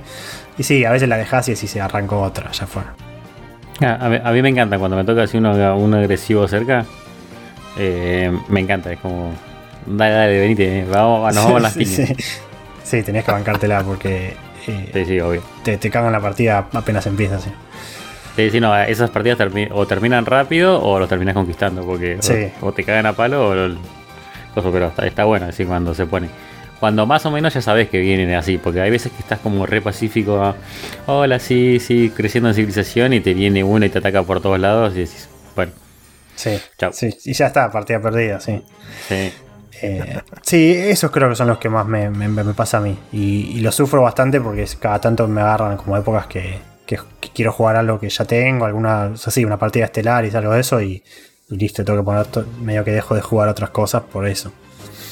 Sí. No sé si. No, creo que no tengo algún juego al que vuelvo. Sí me pasa mucho lo que dijo Rami de que eh, muchas veces digo, che, no, no puedo jugar 15 minutos a esto. Si juego es mínimo una hora. Y en mi día a día no encuentro esa hora para jugar. Lo que estoy tratando de hacer mucho ahora eh, es entre reuniones o entre cosas meter una Switch para ganar un Muy poquito de tiempo. Eh, Así me gusta. Sin que, sin que nadie se dé cuenta o cuando se puede, ¿no? Eh, Sí, claro. porque la Switch te permite apretar acá el botoncito, listo, seguís, después sigo más adelante. Pero así como un juego al que vuelvo siempre, creo que no. La verdad no, no se me viene ahora uno rápido a la cabeza. Sí me pasa que si me engancho con algún online o algo, me pasa. Me pasó con. Me pasó con Overwatch en su momento. Me pasó con el Genshin Impact cuando salió en su momento. Que tipo le meto Mm. muchas horas. Tipo le meto 3-4 horas por día cuando me engancho con un juego online. Pero en el momento que lo corté, listo, lo abandoné para siempre y nunca más vuelo en mi vida. Y te hago una consulta. Vos decís que no volvés a un juego, pero volvés a un género, porque a veces uno vuelve al género, no, no a un juego en particular. Sí, pero trato, o sea, cada vez que sale un juego tipo XCOM, tipo le tengo el ojo encima, a ver si me gusta o no, pero son juegos nuevos, así que no caería en comfort food eso. El, les quería preguntar también, primero comento mis ejemplos así rápido y, y después quería preguntarles qué hacen o, qué, o qué medidas toman o cómo logran lograr, eh, cómo logran romper esa rueda, ¿no? Cómo logran salir. Y yo antes quería mencionar rápido uno que me empecé hace un tiempo cuando contraté Game Pass, que la verdad que me hace recordar cuando yo era chico lo, jugaba, después lo critiqué bastante y ahora lo estoy jugando de vuelta, que es el FIFA. Este, y es como que me siento con la Xbox y, y tipo, no sé, es como que no me da arrancar otro juego. Me pongo ahí dos, tres partiditos de mierda con un personaje que se llama Santi Rod, que lo hice, que ya jugó como cinco ligas seguidas, viste, qué sé yo. Este, y ahí quedó, y es como que no me da bronca.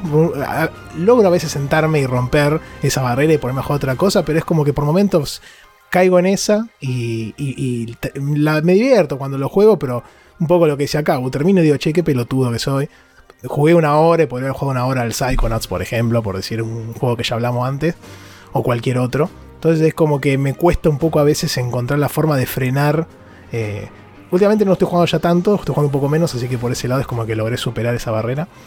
Pero, mm, pero y además de, además de, mm, ese juego en puntual, yo no juego mucho online, entonces no tengo tanto el problema de, de un Overwatch o un Rocket League. Pero sí tengo ciertos juegos que los he pasado 850 millones de veces ya. Puede ser un Mario 64, puede ser un Zelda Kind of Time, puede ser un Banjo Kazooie. Entonces cada cierto tiempo es como que me siento, por ejemplo, eh, cuando tenía el servicio con el servicio online de Nintendo, el, el Switch Online este, eh, cuando salió el Donkey Kong Country, el 1, el 2 y el 3, los pasé posiblemente tres veces cada uno. Fíjense, la última vez lo jugaba los tres al mismo tiempo, ¿no? Jugaba uno y, y pasaba un mundo. Pasaba el otro juego, pasaba un mundo. Pasaba el otro, pasaba un mundo. Volvía al primero, o sea, todos los problemas juntos tenía, ¿no? Y así iba pasando cada uno y avanzando en el mundo 4 en todos, en el mundo 5 en todos. y bueno. Entonces, como que todos los años juego siempre a esos juegos y los paso. Entonces ya los tengo tan de memoria que los paso tipo con los ojos cerrados, no es que me, me- me supone un desafío, ¿no? ¿Cómo, cómo me gusta no tener ningún juego en común con vos? Que yo tengo el Overwatch y no jugué, ni, no jugué, eh, no te estoy diciendo que no pasé, no jugué ninguno de lo que nombraste. No, qué feo. Eh, por, eso, por, eso es la, por eso la oposición, la resistencia y el oficialismo. Escúchame, más claro echarle agua. Así que bueno, y como les preguntaba antes, ¿qué, qué medidas toman? O, o si hacen algo, o, no les importa tampoco, eh, lograr romper esa rueda o decir, che, bueno, ahora sí voy a jugar otras cosas. La verdad que es una buena pregunta. Eh, hasta, Sí, sí que existe, si no. hasta ahora no, no rompí la rueda del Overwatch, eh, sigo cayendo una y otra vez. Eh, de hecho, en parte porque lo disfruto. Pero sí, claro, obvio. Últimamente estoy tratando de salir de la zona de confort de, de la cual estoy acostumbrado siempre, así que vamos a ponerle que es una cuestión de, de voluntad tal vez, de, de probar nuevas cosas. Y también el hecho este de que no estoy comprando juegos nuevos hace que a medida que vaya terminando juegos tenga que elegir un nuevo juego para jugar. Y no me han emocionado los últimos lanzamientos, entonces he estado volviendo a, juegos viejos, como por ejemplo bueno, el Chrono Cross este de, Play 1. Entonces, eh, e, entre que el Overwatch se está muriendo ya hace un tiempo, salió. está, no lo digas así. Eh, ya, viene el 2. Cabo, ya está muerto. Que, que, juego un montón de Overwatch. ¿Por qué lo dice tan brusco? Se, está muriendo. sacaron la, beta del, 2, que es todo lo que tendrían que haber hecho en el 1. Pero es, el 1, pero con todo lo que tendría que haber hecho, nada más. Eh, entonces, eso me está alejando todavía más del Overwatch. Entonces, eh, eh, más bronca. Sí, me puse a, Me he acercado mucho a, juegos que tenía pendientes y eso. Pero no por, o sea, no por voluntad propia, sino porque como la cagaron de un lado, entonces me, liberaron a su vez del otro. Es como que esperas a que la caguen para alejarte. Sí, sí, no, esperaba que la caguen. La cagaron y me, alejaron. Eh, yo esperaba, esperaba el 2 con ganas y bueno, lo, que hay hasta ahora no deja mucho que decir. Vos, Rami, que hiciste toda la saga Resident Evil, en algún momento dijiste, bueno, no juego más Rocket League, así que. Sí, no, es que son épocas. El Rocket League creo que es el que menos dejé porque siempre cada tanto volvía. Quizás con los otros juegos, con eh, los de estrategia y eso, me pasa que, sí los, los toco bastante y después los dejo por unos meses. No sé si hay algo en particular. Creo que sí, si el juego que, estoy jugando, que arranco, me engancha, eh, termino dejando las otras cosas. Cuando jugué el control, por ejemplo, casi ni jugué otras cosas. Eh, cuando hacía los Rocket League también. Eh, depende del juego, si, si me engancha mucho, eh, abandono cualquier otra campaña que haya empezado, salvo que esté muy ahí. Pero bueno, también yo ah, suelo arrancar cosas nuevas cuando termino una campaña o algo, o, ya me aburrí del otro juego. Entonces es como que los arranco sin culpa. y a veces el aburrimiento es importante también, ¿no? Es como que te, te, permite hacer un corte. Claro. Pero en general cuando me engancho con un juego de, así con historia, un, juego para un jugador eh, y, me gusta, dejo cualquier otra cosa y sigo jugando a eso. Con el control ya les digo, me pasó, me pasó con los Resident Evil, me pasó con el Hitman, eh, así que no, no, en ese sentido no es traba, pero bueno, justo ahora me, agarró una época que, que me dieron ganas de jugar otras cosas. Y yo, por mi parte, digamos, tengo la suerte de que tengo el bichito ese ahí, el bichito Santi-Rot picándome la oreja, tipo, volvió a jugar, el, no sé, al Pokémon Red, volvió a jugar a los Legacy of Goku. los Legacy of Goku, si no los jugaron, son juegazos de la puta madre. Eh, o jugaste una campaña de XCOM. Tengo el bichito ahí picándome la oreja, pero no caigo. Por suerte, no. muchas veces me paso un, fin de semana, me levanto y digo, che, estaría bueno jugarse el Hair Gold de vuelta. Y, pero no, por suerte no, digo, no, no tengo el tiempo, prefiero jugar algo nuevo y no, no caigo en eso. Sí. A veces también puede pasar que cuando ocurren esas cosas podés jugar un ratito y listo. Tampoco te vas a jugar al Heart Gold o Soul Silver entero que dura 50 horas, ponele, o 30 horas. Te jugás un rato, viste, atrapas un par de bichos, que se yo, peleas contra un gimnasio y listo. Entonces ahí por ese lado también puede ocurrir que, que complementes eso y sigas adelante, ¿no? Este, pero bueno, es una, es una buena forma este, lindos, ejemplos. Este, y tengo otro punto más acá que es interesante. Después dejo una, este, este, frutillita del postre para el último. Este, lo voy a llamar, puse como tres puntos, pero lo voy a englobar en lo que llaman distracciones. A mí me pasa mucho, a ver si no se les pasa a ustedes, pero es muy curioso. Em, durante el día yo cuando estoy laburando o, o, mismo estudiando, yendo de un lado a otro, o si no estoy escuchando podcast, estoy escuchando música de juegos. Y me pasa, me ha pasado muchas veces, ¿eh? que escucho ciertas canciones de algún juego que digo, che, me da ganas de jugar el juego, ¿no? Me ha pasado con Xenoblade, que tiene una banda sonora del carajo. Me ha pasado con, con Persona 5, que lo sigo teniendo colgado ahí. Este, me ha pasado, no sé, la otra vez escuchaba el de, me salió la OST del T-Messenger y dije, mmm, qué lindo, me gustaría volver a jugar. Es como que la música me, motiva mucho a, darle a, otro tipo de media. A veces también puede ser este, no solo la música, sino, por ejemplo, ahora sale el Xenoblade 3 este, dentro de un mes y dentro de un mes y medio. y, y como que ese lanzamiento te impulsa a que juegues los anteriores, como hemos dicho con el Psychonauts, ¿no? Salió el 2 y eso ha hecho que mucha gente quiera volver jugar al 1 para complementar la historia y para realmente ver de qué viene la mano. Así que bueno, en estos casos yo tengo lo de la música es muy puntual, me, quería traerlo porque es como que me marca mucho. Escucho algo y digo, uh, esto me gustaría. Estoy en el laburo y digo, hoy quiero llegar a casa para jugar al Fire Emblem, qué sé yo. Después tal vez llego y no lo hago, pero, pero siempre pasan esos impulsos. No sé si les pasa lo mismo a ustedes. Eh, si me dejan arrancar, tengo un, ejemplo un poco raro. Quizás cuando me pasa, no tanto con la música, pues no, no soy como vos, digamos, de guardar las bandas sonoras y escucharlas una y otra vez. Alguna que otra cuando me la cruzo, tipo, viajo por el juego, digamos, por el momento que estoy escuchando, pero no me han ganas de jugarlo. Lo que sí me ha pasado un par de veces, y algunas veces he agarrado viaje y otras no, es después de jugar un juego del género o una secuela de un juego original que me gustó mucho y el juego es malo, tipo, no sé, o no me termina de cerrar, por dar un ejemplo de que pasó en el programa con el Phoenix Point, que lo jugamos con Cabo, a mí no me terminó de cerrar el juego y me dieron ganas de volver al XCOM para decir, tipo como para lavarte la boca, o sea, no, estoy exagerando porque el Phoenix Point no es malo, pero es como para sacarte, sacarte ese sabor raro que te quedó y volver al, juego que te había gustado originalmente. Me ha pasado, o con el Pokémon Sword and Shield, tipo lo terminé de jugar y dije, necesito un Soul Silver, un Hergold ahora. Claro, no, no los terminé, o sea, no volví a jugar los Pokémon, pero dije, che, me voy a buscar algún Nuzlocke o algo de internet y lo voy a jugar porque el Sword and Shield, maravilla, ¿eh? Es fantástico, escúchame. Y, igual usaste la, comparación esa y lo pusiste el Phoenix Point. Estuviste duro ahí. El Phoenix Point no se acerca a eso. Estuviste duro ahí. Yo tengo que admitir que el XCOM 2 me gustó más que el Phoenix Point. Pero el Phoenix Point es como que hace todo bien, pero no te termina de, de transmitir esa esencia que te transmiten los otros pero ah, hace las cosas bien. Le falta la mística, digamos, ¿no? Claro, te falta eso que te enganche.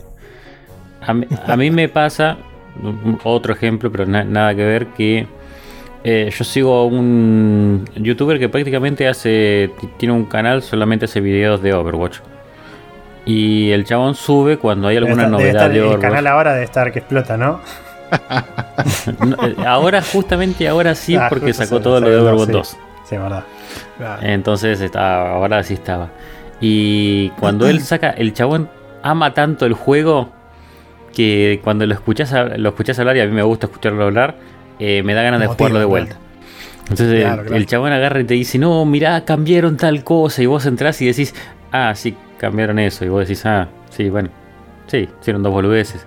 Pero el chabón se, se rapa una vez y te dice, no, mira, cambiaron esto y te lo cuenta y te, lo, hace vivir con, el relato. Y generalmente me pasa que después vuelvo y es, sí, era eso, pero sigue siendo el mismo juego. Eh, es, muy, es muy bueno lo que decís porque nosotros, a mí me pasó el otro día cuando nuestro querido amigo Porco habló del Fire Emblem, del Shadows Valentia, o del Fates, no me acuerdo cuál de los dos había sido, que me dio tantas ganas que volví un poco al Three Houses. Igual el Three Houses había jugado al TLC, entonces como que tenía otra motivación. Y también agarré la 3DS y jugué al Awakening para ver dónde estaba y jugué tipo una peleita y como para sacarme las ganas, ¿viste? Pero como me había quedado de la charla de él, la gana de volver un Fire Emblem más clásico, digamos. Así que me pasó lo mismo que decías vos recién con el de Overwatch, que lo, cuenta con emoción y te, y, te, y te desborda esa emoción que te lleva a que vos lo quieras hacer también. Sí, y lo peor es que te pasa que cuando vos entras no, te, no tenés la misma emoción y es como una sensación. Después se pincha. Eh, sí, es, re, feo. y decir si el chabón le puso tanta emoción y vos entras y decís todavía está cagada sirve. claro, hijo de puta, me engañaste. Eh, no, a mí no me pasa tanto eso. Eh, con la música, yo no, suelo escuchar música de, juegos afuera de, los juegos propiamente dichos. Eh, tengo algunos temas ahí, pero no, no, no, suelo escuchar en Spotify eso, así que no, no me pasa así. pero sí, quizá me pasa lo que dice Cabo, que, que a veces en YouTube me cruzo con algún juego eh, o algún youtuber que yo sigo algún juego de estrategia que sube un. Eh, qué sé yo, con el Stellaris me pasa mucho que es un juego que está no, está en desarrollo, pero eh, le, van agregando DLC y, updates constantemente. Y no updates de arreglamos un bug, sino de, bueno, cambiamos este sistema. Los juegos de Paradox son muy así, ¿no? De, bueno, nos dimos cuenta que el sistema de, no sé, la economía de tal cosita estaba rota o que no, nunca funcionó del todo bien, entonces dedicamos unos meses a pulir el sistema, qué sé yo, y sacamos esta actualización. Y me pasa que a veces capaz me cruzo con un video de, algún youtuber que está hablando de la actualización y digo, che, debería probar cómo, qué, qué onda, cómo funciona. Y entonces entro y pruebo cómo, cómo anda y capaz que si, si todo sale bien me engancho y juego una partida entera y si no lo cuelgo apenas, o sea, veo cómo funciona y, lo dejo. Eh, eso creo que es, lo más parecido. Pero, pero sí, siempre hay una excusa igual para volver a algo. Sí, sí, seguro, obviamente. Siempre hay algo que te lleva a, a volver a, esos juegos y a esos títulos este, ya sea por alguien externo o por alguna cosita que justo escuchaste, qué sé yo. Y, el, quería hacer un adendum en este punto que me causó gracia porque el otro día estuve un rato haciéndolo que es que me pasó a mí puntual porque hice toda la planificación de las horas de los juegos que me llevaba cada uno, hice todo un listado, puse todas las horas, dije, uh, tengo 500 horas, qué sé yo. Bueno, de ahí tomé un juego que ya lo dejé y agarré otro que no estaba en la lista. Así que este, este, muy triste el, final, el desenlace de la historia, pero bueno, ya metí mano. Eso, eso me demuestra que, tan difícil que es planificar algo, sobre todo cuando alguien que se distrae tanto. Este, pero. Mm, y bueno, el, Black, el Background no salió de algún lado, chicos. No se, no se hizo por magia. Este, así que nada, fue muy gracioso toda esa historia, cómo terminó. Y. Mm, y después, no sé, después les dejo a ustedes si quieren algún punto más que yo no haya tocado. Pero quería hablar del último, que es está un poco relacionado con lo anterior. Pero yo tengo algunos problemitas. Y uno de esos problemitas que tengo se llama Pokémon. Y, hace poco este, salió la versión 2.0 de, lo que se llama Pokémon Home, que es una aplicación que te une todos los juegos y podés intercambiar hacer magia, y qué sé yo. Y yo tenía ese servicio contratado en su momento, después no lo pagué más. Cuando jugaba mucho Sword y Shield, después cuando dejé de jugarlo, lo dejé de pagar y quedó ahí. Y es como que la cagada del servicio es que vos tenés como para tener depositados 3.000 Pokémon, ponele. Y si no pagás, tenés acceso a 30. Que depositará Pokémon, recibirá Pokémon. Sí, sí, no, acá no recibí nada. Y, y, el, y, el, y entonces te quedan como atrapados ahí, ¿no? En el servidor de, de, ellos. Que igual no se te borra la info, así que está bien. O al menos no se te borra en el corto plazo, no sé qué pasará después. Y, y bueno, ahora salió la, la, actualización y dije, bueno, lo voy a contratar y qué sé yo. Bueno, cuestión que contraté el servicio de vuelta y me volví otra vez a perder en, esa pelotudez de estar ordenando los Pokémon en las cajitas y ahora me puse el objetivo de ordenarlos todos de por número y entonces agarré y dije bueno voy a ver cuántos tengo, cuántos me faltan, agarré un Excel, busqué los nombres de todos, anoté los que me faltan, los que no este, descubrí que hay 60 que todavía no los puedes jugar en, atrapar en ningún juego. Y bueno, tengo problemas, chicos, ya saben. Uso un poco de, de diván esto, así que. La frutilla del postre de la sección es el tiempo que gastás armando listas o administrando lo que vas a jugar. Sí, también. Lo puse en un lado, un punto que era distraerme con listas. Completar listas lo puse en este punto también. Así que, que nada. Entonces el otro día tuve tres horas en esa aplicación porque claro, empecé a buscar y tipo, y que igual me gusta en el fondo, tampoco lo digo como una pena, ¿no? Este, qué sé yo, me faltaba Bellsprout, por ejemplo, y me fijé los juegos que tengo y lo tenía en uno solo. Entonces fui a ese juego y lo busqué, y lo traje a la, caja. Entonces después busqué otro y me faltaba la evolución. La evolución la tenía que evolucionar. Entonces fui a ese juego y lo evolucioné. Así que me puse a jugar a todos los juegos de Pokémon que tengo en, en Switch para poder empezar a agarrar todos los que podría llegar a agarrar. Este, y bueno, nada, qué sé yo. Ese, ese punto es como que también atenta contra, contra el backlog, ¿no? y lo quería traer porque me causaba gracia y mientras lo miraba decía qué pelotudo, pero bueno, es lo mismo de lo que comentábamos antes. Así que no sé si quiere... Sí, Cabo. Lo, que decís me hace acordar... Eh, ¿Viste cuando, cuando hay cosas que no entendés de, los otros? Lo que vos decís me genera lo mismo que me genera cuando por ahí a veces o, juego con mi novio o veo a alguien jugando y puedes crear el personaje. Y cuando creas el personaje yo básicamente le doy un random un par de veces hasta que me queda uno que más o menos me gusta y le, doy a aceptar. Y veo... Yo hago lo mismo, ¿vale? Bueno, y, veo mi novia y veo que también Sakul por la cara que puso. Se toman el tiempo de buscar la cara que, que les guste todo y, por ejemplo, me pasó, no me acuerdo en, qué juego era, que estaba creando el personaje y estaba jugando con mi novia y le dije, bueno, vamos a jugar esto, dale, dale. Bueno, crea tu personaje. pone el nombre, empieza a hacer la carita y yo como, bueno, dale, vamos a jugar. Y ella Dale, apurate. se- se- selecciona la, la- la carita, el sombrerito que le gusta o algo y yo de atrás. Bueno, dale, ¿cuándo arrancamos a jugar? Y, Me aburro. y se toma su tiempo, hace todo el personaje, arranca a jugar y por ahí se aburre y me dice, lo que más me gustó fue crear el personaje. y yo la miro como diciendo, maldición. Eh, así que lo que dijiste fue me generó lo mismo que me, que me generan aquellas veces. Como ordenar las cajitas me parece tan tedioso que, Sí, nada. que me pasa es eso. como jugar al es como jugar al Excel, digamos, básicamente. Son ese tipo de juegos que a mí también me gustan. Entonces, viene también la raíz del tema por ese lado, ¿no? Como los juegos de management o los juegos de granjita, todo eso que me encantan, tienen su raíz en esto, ¿no? De ordenar cosas. No, pero los de management no, no me pasa. Es más, en algún momento en algún Pokémon te traté de sacar un Pokémon que tenga todos los IV en, en 20 o que esté maxiado o algo. Ah, oh, y a- eh, arranqué a hacerlo. Qué enfermedad. Sí, no me salió a las 50 veces que lo hice y dije, se va todo a cagar. No me voy a poner a maxiar una goma y me voy a jugar otro juego. Es, una- es una- es un problema eso, ¿eh? Si entras ahí, es un problema. Sakul, no sé qué vas a decir de las caritas. No, no, no, es. No, de las caritas nada, dejémoslo ahí, pues. Depende del juego. Si es tipo un Bloodborne que no ves la cara, sí, random y la mierda.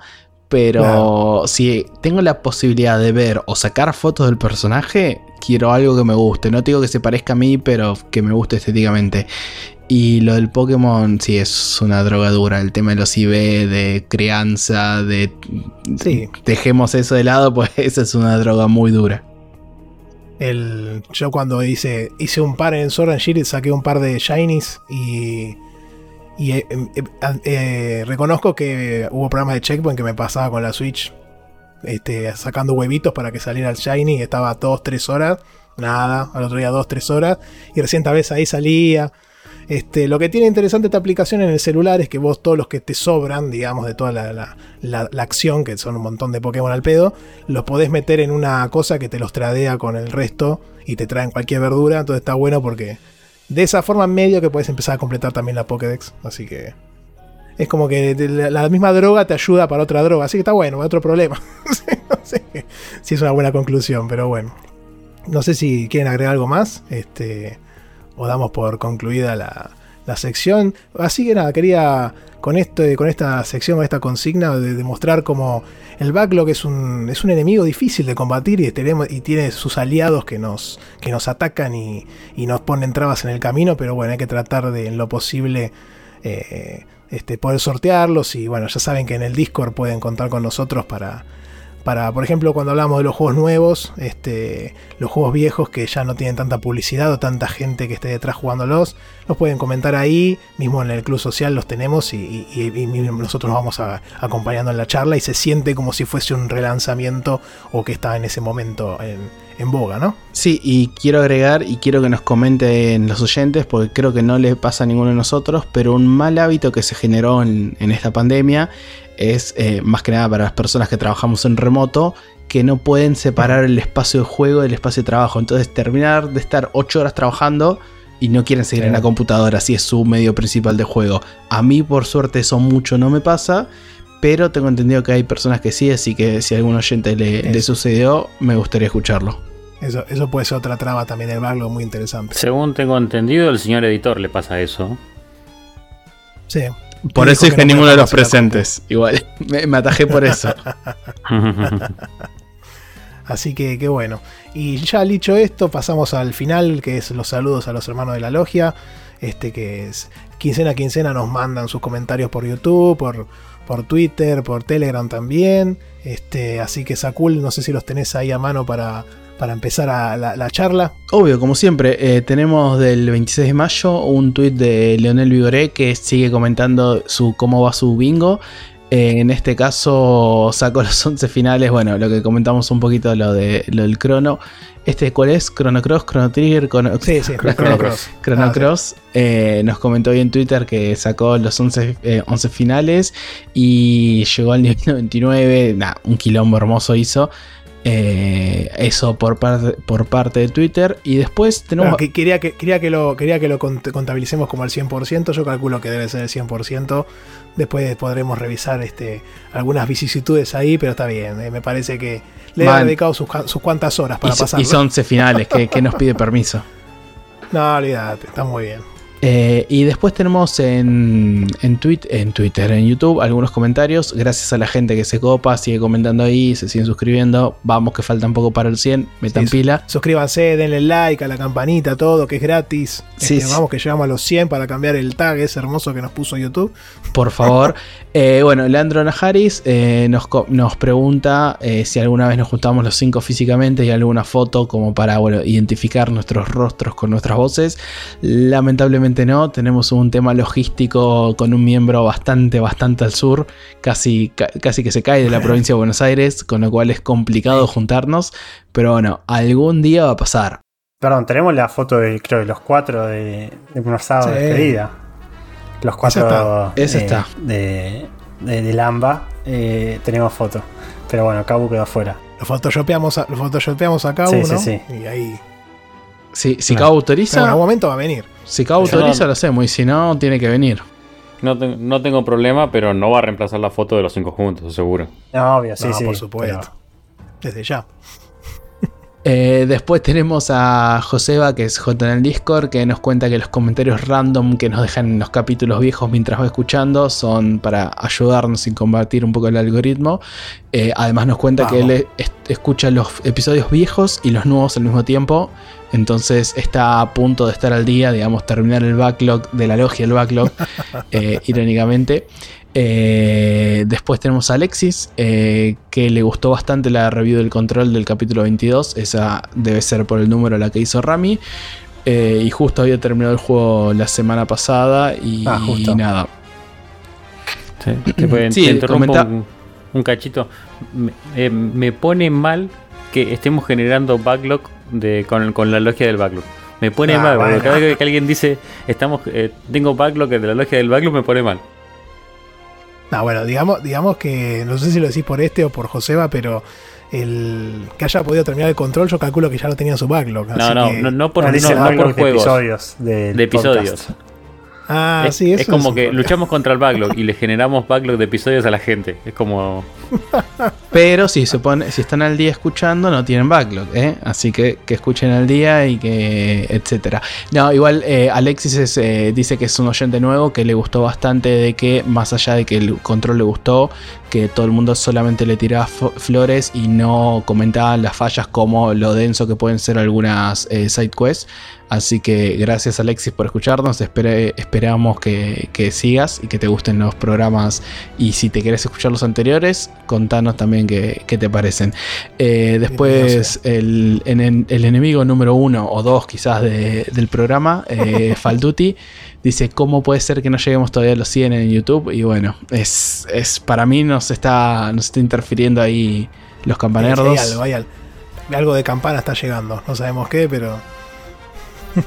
Además, Algunos bots, viste que te meten bots en el canal y después se te bajan todos Sí, los otros. ¿viste? te iba a alguna maniobra extraña. además teníamos como 80, después bajamos 60. O sea, está me- medio raro Sí, ahí. sí. Ahí hay algo medio raro. Todo medio turbina. Sí, sí, sí. Y, y por último, Bob Borquiño nos deja un, un buen final, un 8.5 para el, el easter egg que dejó Porco en el capítulo, en el capítulo 23. Sí, qué grande, don Ramón y su hermano. Este. Después, gente nueva del Discord no tenemos, ¿no? No, no, no tenemos ninguna nueva incorporación. Súmense, tenemos ahí los links, ahora voy a pasar los medios de contacto. Quería decirlo con lo de Don Ramón, que justo ayer vi la película de Chip y Dale y en un momento estaba Lu, entonces me acordé de la, de la anécdota de Porco. Así que me causó mucha gracia. Y dije, ah, mira, ahí está, Don Ramón.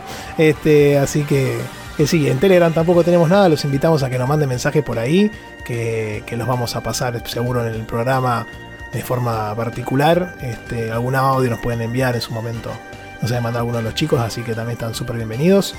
Y, quería pasar con eso a mencionar que todos nuestros medios de contacto los pueden encontrar en la página linktr.ee o linktree de Logia del Backlog, logia-del-backlog, ahí está el, el link a Spotify que va a salir el último programa, eh, a YouTube, a Twitter, al Discord nuestro y está el feed, el RSS para que lo puedan agregar a su podcatcher de confianza. Este, todo- todos los medios, los más importantes están ahí. Después tenemos el mail a logiadelbacklog.gmail.com. Nos pueden mandar también ahí cualquier consulta, lo que quieran y, y serán respondidos y leídos al aire.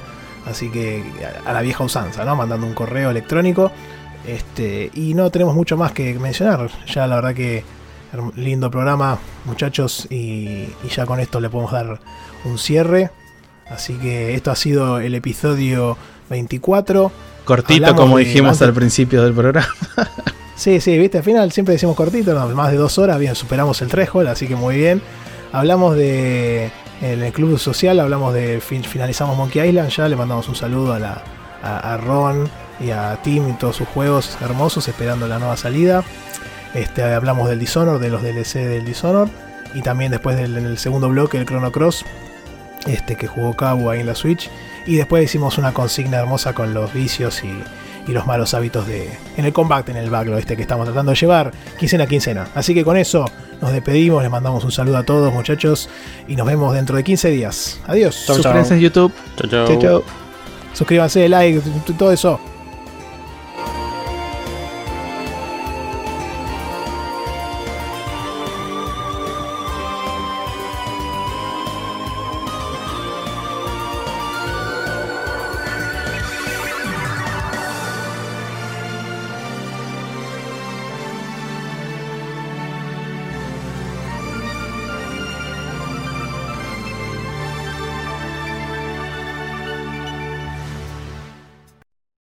¿Cómo dice? ¿Que quieren que sigamos robando con datos random acerca de doblajes de Disney? Lo pedís, lo tenés. Los dejo con un audio al respecto que nos envió el amigo Joey de Pokevice TV. Hola, gente hermosa de la logia, ¿cómo están? Eh, soy José o Joy de Pokevice Podcast, el podcast donde hablamos de Digimon, Pokémon o cosas nada que ver como que vimos Sonic y demás. Em, les quería hacer un comentario, ya que hicieron un podcast enteramente hablando sobre relaciones entre el Chavo y Disney, que también tengo otro dato de que en la película de Ralph el Demoledor, que no me acuerdo cómo se llama en inglés, eh, que no importa porque el tema que voy a hablar es sobre el doblaje. Eh, la voz de la nena, que no sé cómo se llama, la protagonista, eh, la hace la chilindrina. Y, y si escuchan de vuelta este, al personaje en latino, se dan cuenta que es la chilindrina y haciendo una voz forzada de una señora mayor, haciendo una voz forzada de una nena y queda muy, muy rari. Así que nada, bueno, este, saludito. Eh, la radio está re buena, sigan así. Nos vemos.